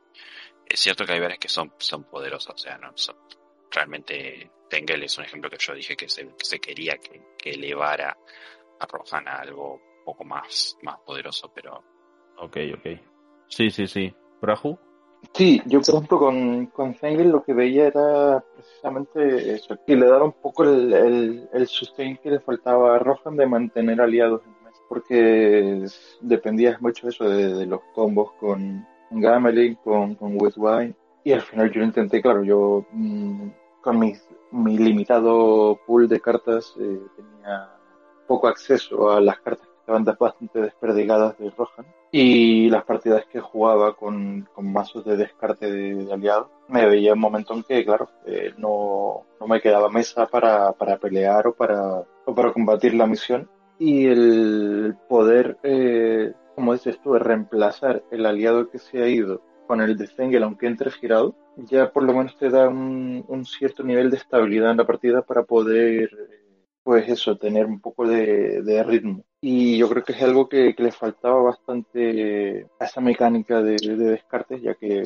eh, Rohan también se ha visto no jugado con, con, otro tipo de mecánicas, con, con ataques del área de preparación y con, con, con ataques más, más, poderosos, pero, pero esa mecánica de descartes yo creo que sí que, que quedaba un poco en el aire para poder eh, darle ese empujón. Y es muy divertido de jugar. Eso sí, eso seguro. Y estoy pensando comentar eh, al diseño eh, de cartas, pero sí, a, me ha tocado ser verdugo de algunas cartas. Hay cartas que se han publicado de una manera distinta porque yo dije, no, esto no, no puede salir así. O sea, está la otra cara también. O sea, no siempre los diseños ya arrancan bien balanceados, sino que algunos eh, nos damos cuenta que, que no da y que hay que modificarla, hay que nerfear, como se dice, ¿no? Y sí, hemos, hemos hecho eso con, innumerables cartas que, que, nos pareció que no es que siempre nivelamos para arriba, ¿no? Había una carta en particular que, que era la extraño, ¿no? Pero, pero bueno, no, no la podíamos publicar, que, que, tenía el potencial de reducir la amenaza en dos, así cada ronda, un, una vinculada. Y era, era mucho. era... este, y bueno, no, no, al final terminó, terminó rediseñándose y ahora es completamente diferente, ¿no? Pero bueno, en momento tenía ese potencial y bueno, hubo que, hubo que decir algo al respecto. Genial, genial. Pues yo creo que a grandes rasgos uh, tenemos una visión de, de cómo, cómo funciona el testeo en Alep, cómo, cómo se testea cada una de las partes, tanto las aventuras como las cartas de jugador, con la inestimable ayuda de Fran y, y de los otros, porque claro, solo es uno de ellos. Uh, pero bueno, como aparte de que lo conozco y trabajo con él con la traducción, pues tenemos la suerte de que es el único de que habla en castellano y era para, para abrir un poquito de luz en este punto que yo creo que es muy interesante para todos, que es cómo trabaja Alep internamente y cómo, cómo funciona. Pues yo no sé si hay alguna cosilla más que queráis uh, definir o que queráis preguntar o, o que podemos hablar un poquito más. Dani, Fran.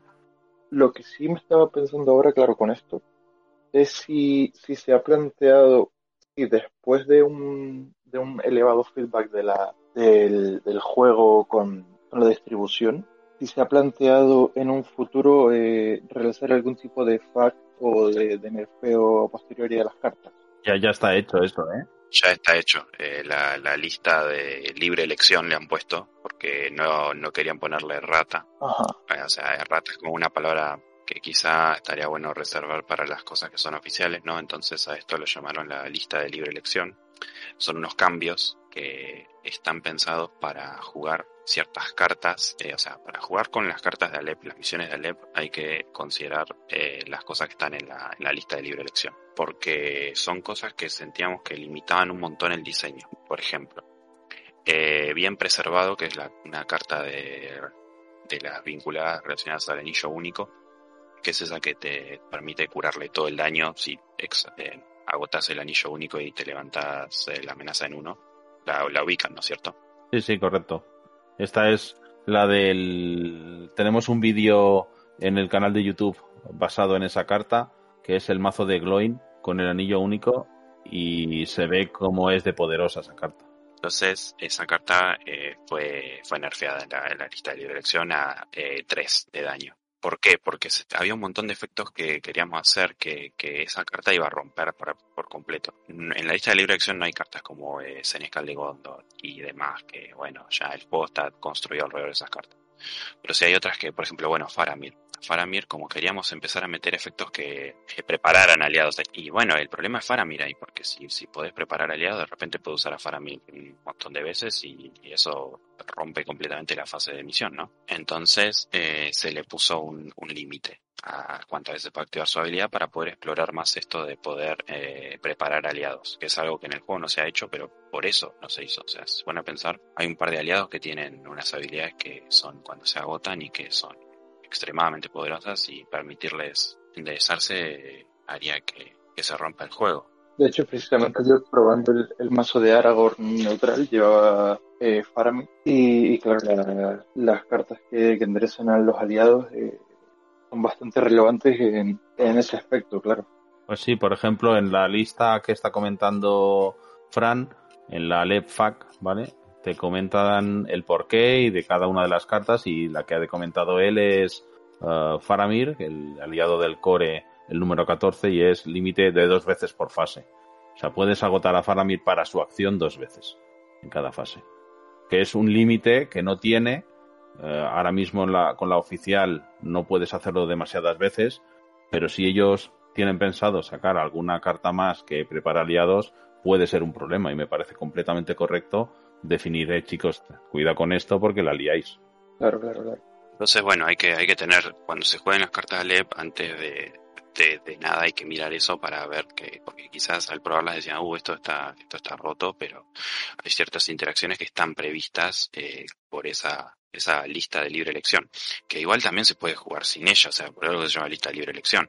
Ahí ya estás comprometiéndote a jugar con cartas que, que, que no están balanceadas. Que ya habéis detectado ese problema, ¿no? Que si se usan buscándole, buscándole los tres pies al gato, buscando la interacción entre las cartas, ¿vale? Pues evitas ese problema porque ya las habéis detectado vosotros, claro. Entonces, ahí hay varias cartas más y incluso ahí hay una, una errata no oficial que esa sí está más basada en, en cosas oficiales ya. Por ejemplo, hay un ejemplo ahí que es Radagast, el héroe. Que Radagast dice que eh, cuando paga por criaturas puede usar, eh, que puede pagar por criaturas de cualquier, de cualquier esfera. Entonces, ¿qué pasa? Si tiene cero recursos, de repente no puede pagar por una, si no hay un héroe de táctica. Mm. Sí, lo, lo de ganar los iconos o poder pagar, ¿no? Claro. Entonces eh, se cambió a que, a que gana los iconos, que eso además, primero que va más en línea con los otros héroes Istari que también ganan iconos. Y segundo que es algo que el propio Caleb, el desarrollador del juego, dijo que, digamos, era un bug y no una, o sea, como que no, no se había diseñado para que no pudiese pagar eh, aliados de otras esferas de influencia si no tenía recursos. Todo lo contrario, la idea es que pudiera pagar aliados de cualquier esfera de influencia en cualquier momento. Entonces, eso es algo que oficialmente se dijo, pero nunca en ningún FAQ, digamos, oficial, ¿no? Porque se dejaron de hacer. Entonces, está bueno ver el documento también para ver esos cambios que, más allá de la lista de libre elección, eh, que son, que son también eh, importantes, ¿no? Pues ya sabemos, Fantasy Flight Games, si nos estás escuchando, por favor, la FAC 2.0 con todos estos detalles, ¿no? En algún momento la sacarán. Ahora que están reeditando, en algún momento, sí. Y bueno, una última cosa que quiero decir respecto al proceso de, de desarrollo de cartas, playtesteo y todo, es que por lo que tengo entendido, o sea, tenemos como una especie de, proceso donde se pueden editar las cartas en el servidor de Discord y eso genera un cambio automático en las cartas como están guardadas en la nube. Eso permite que se pueda, o sea, el, el proceso iterativo de, bueno, cambiamos esta carta y probémosle de vuelta, sea extremadamente rápido, porque se cambian, o sea, cambias un poco el texto y ya la carta cambió y cuando se genere de vuelta va a estar, va a estar con el texto nuevo. Y es todo un proceso que es, incluso hay gente en el equipo que, que ha sido playtester oficial de Fantasy Flight o de otras empresas y dice que es mejor que el de Fantasy Flight o mejor que el de, de algunas eh, compañías que desarrollan juegos. Y eso me parece realmente increíble. Que esté tan, tan, está, es como una maquinaria muy, muy aceitada. Es una maquinaria muy aceitada realmente. Y eso fa- facilita también todo el trabajo para que sea más ágil y, y la tarea de, de los desarrolladores y los testers sea mucho más fácil de realizar. Sí, sí, yo como apoyo en la traducción, la automatización que ha conseguido la gente de Alep con sus ah, ficheros, con el canal de Discord, con la nube, eh, es digna de cualquier empresa grande, ¿eh?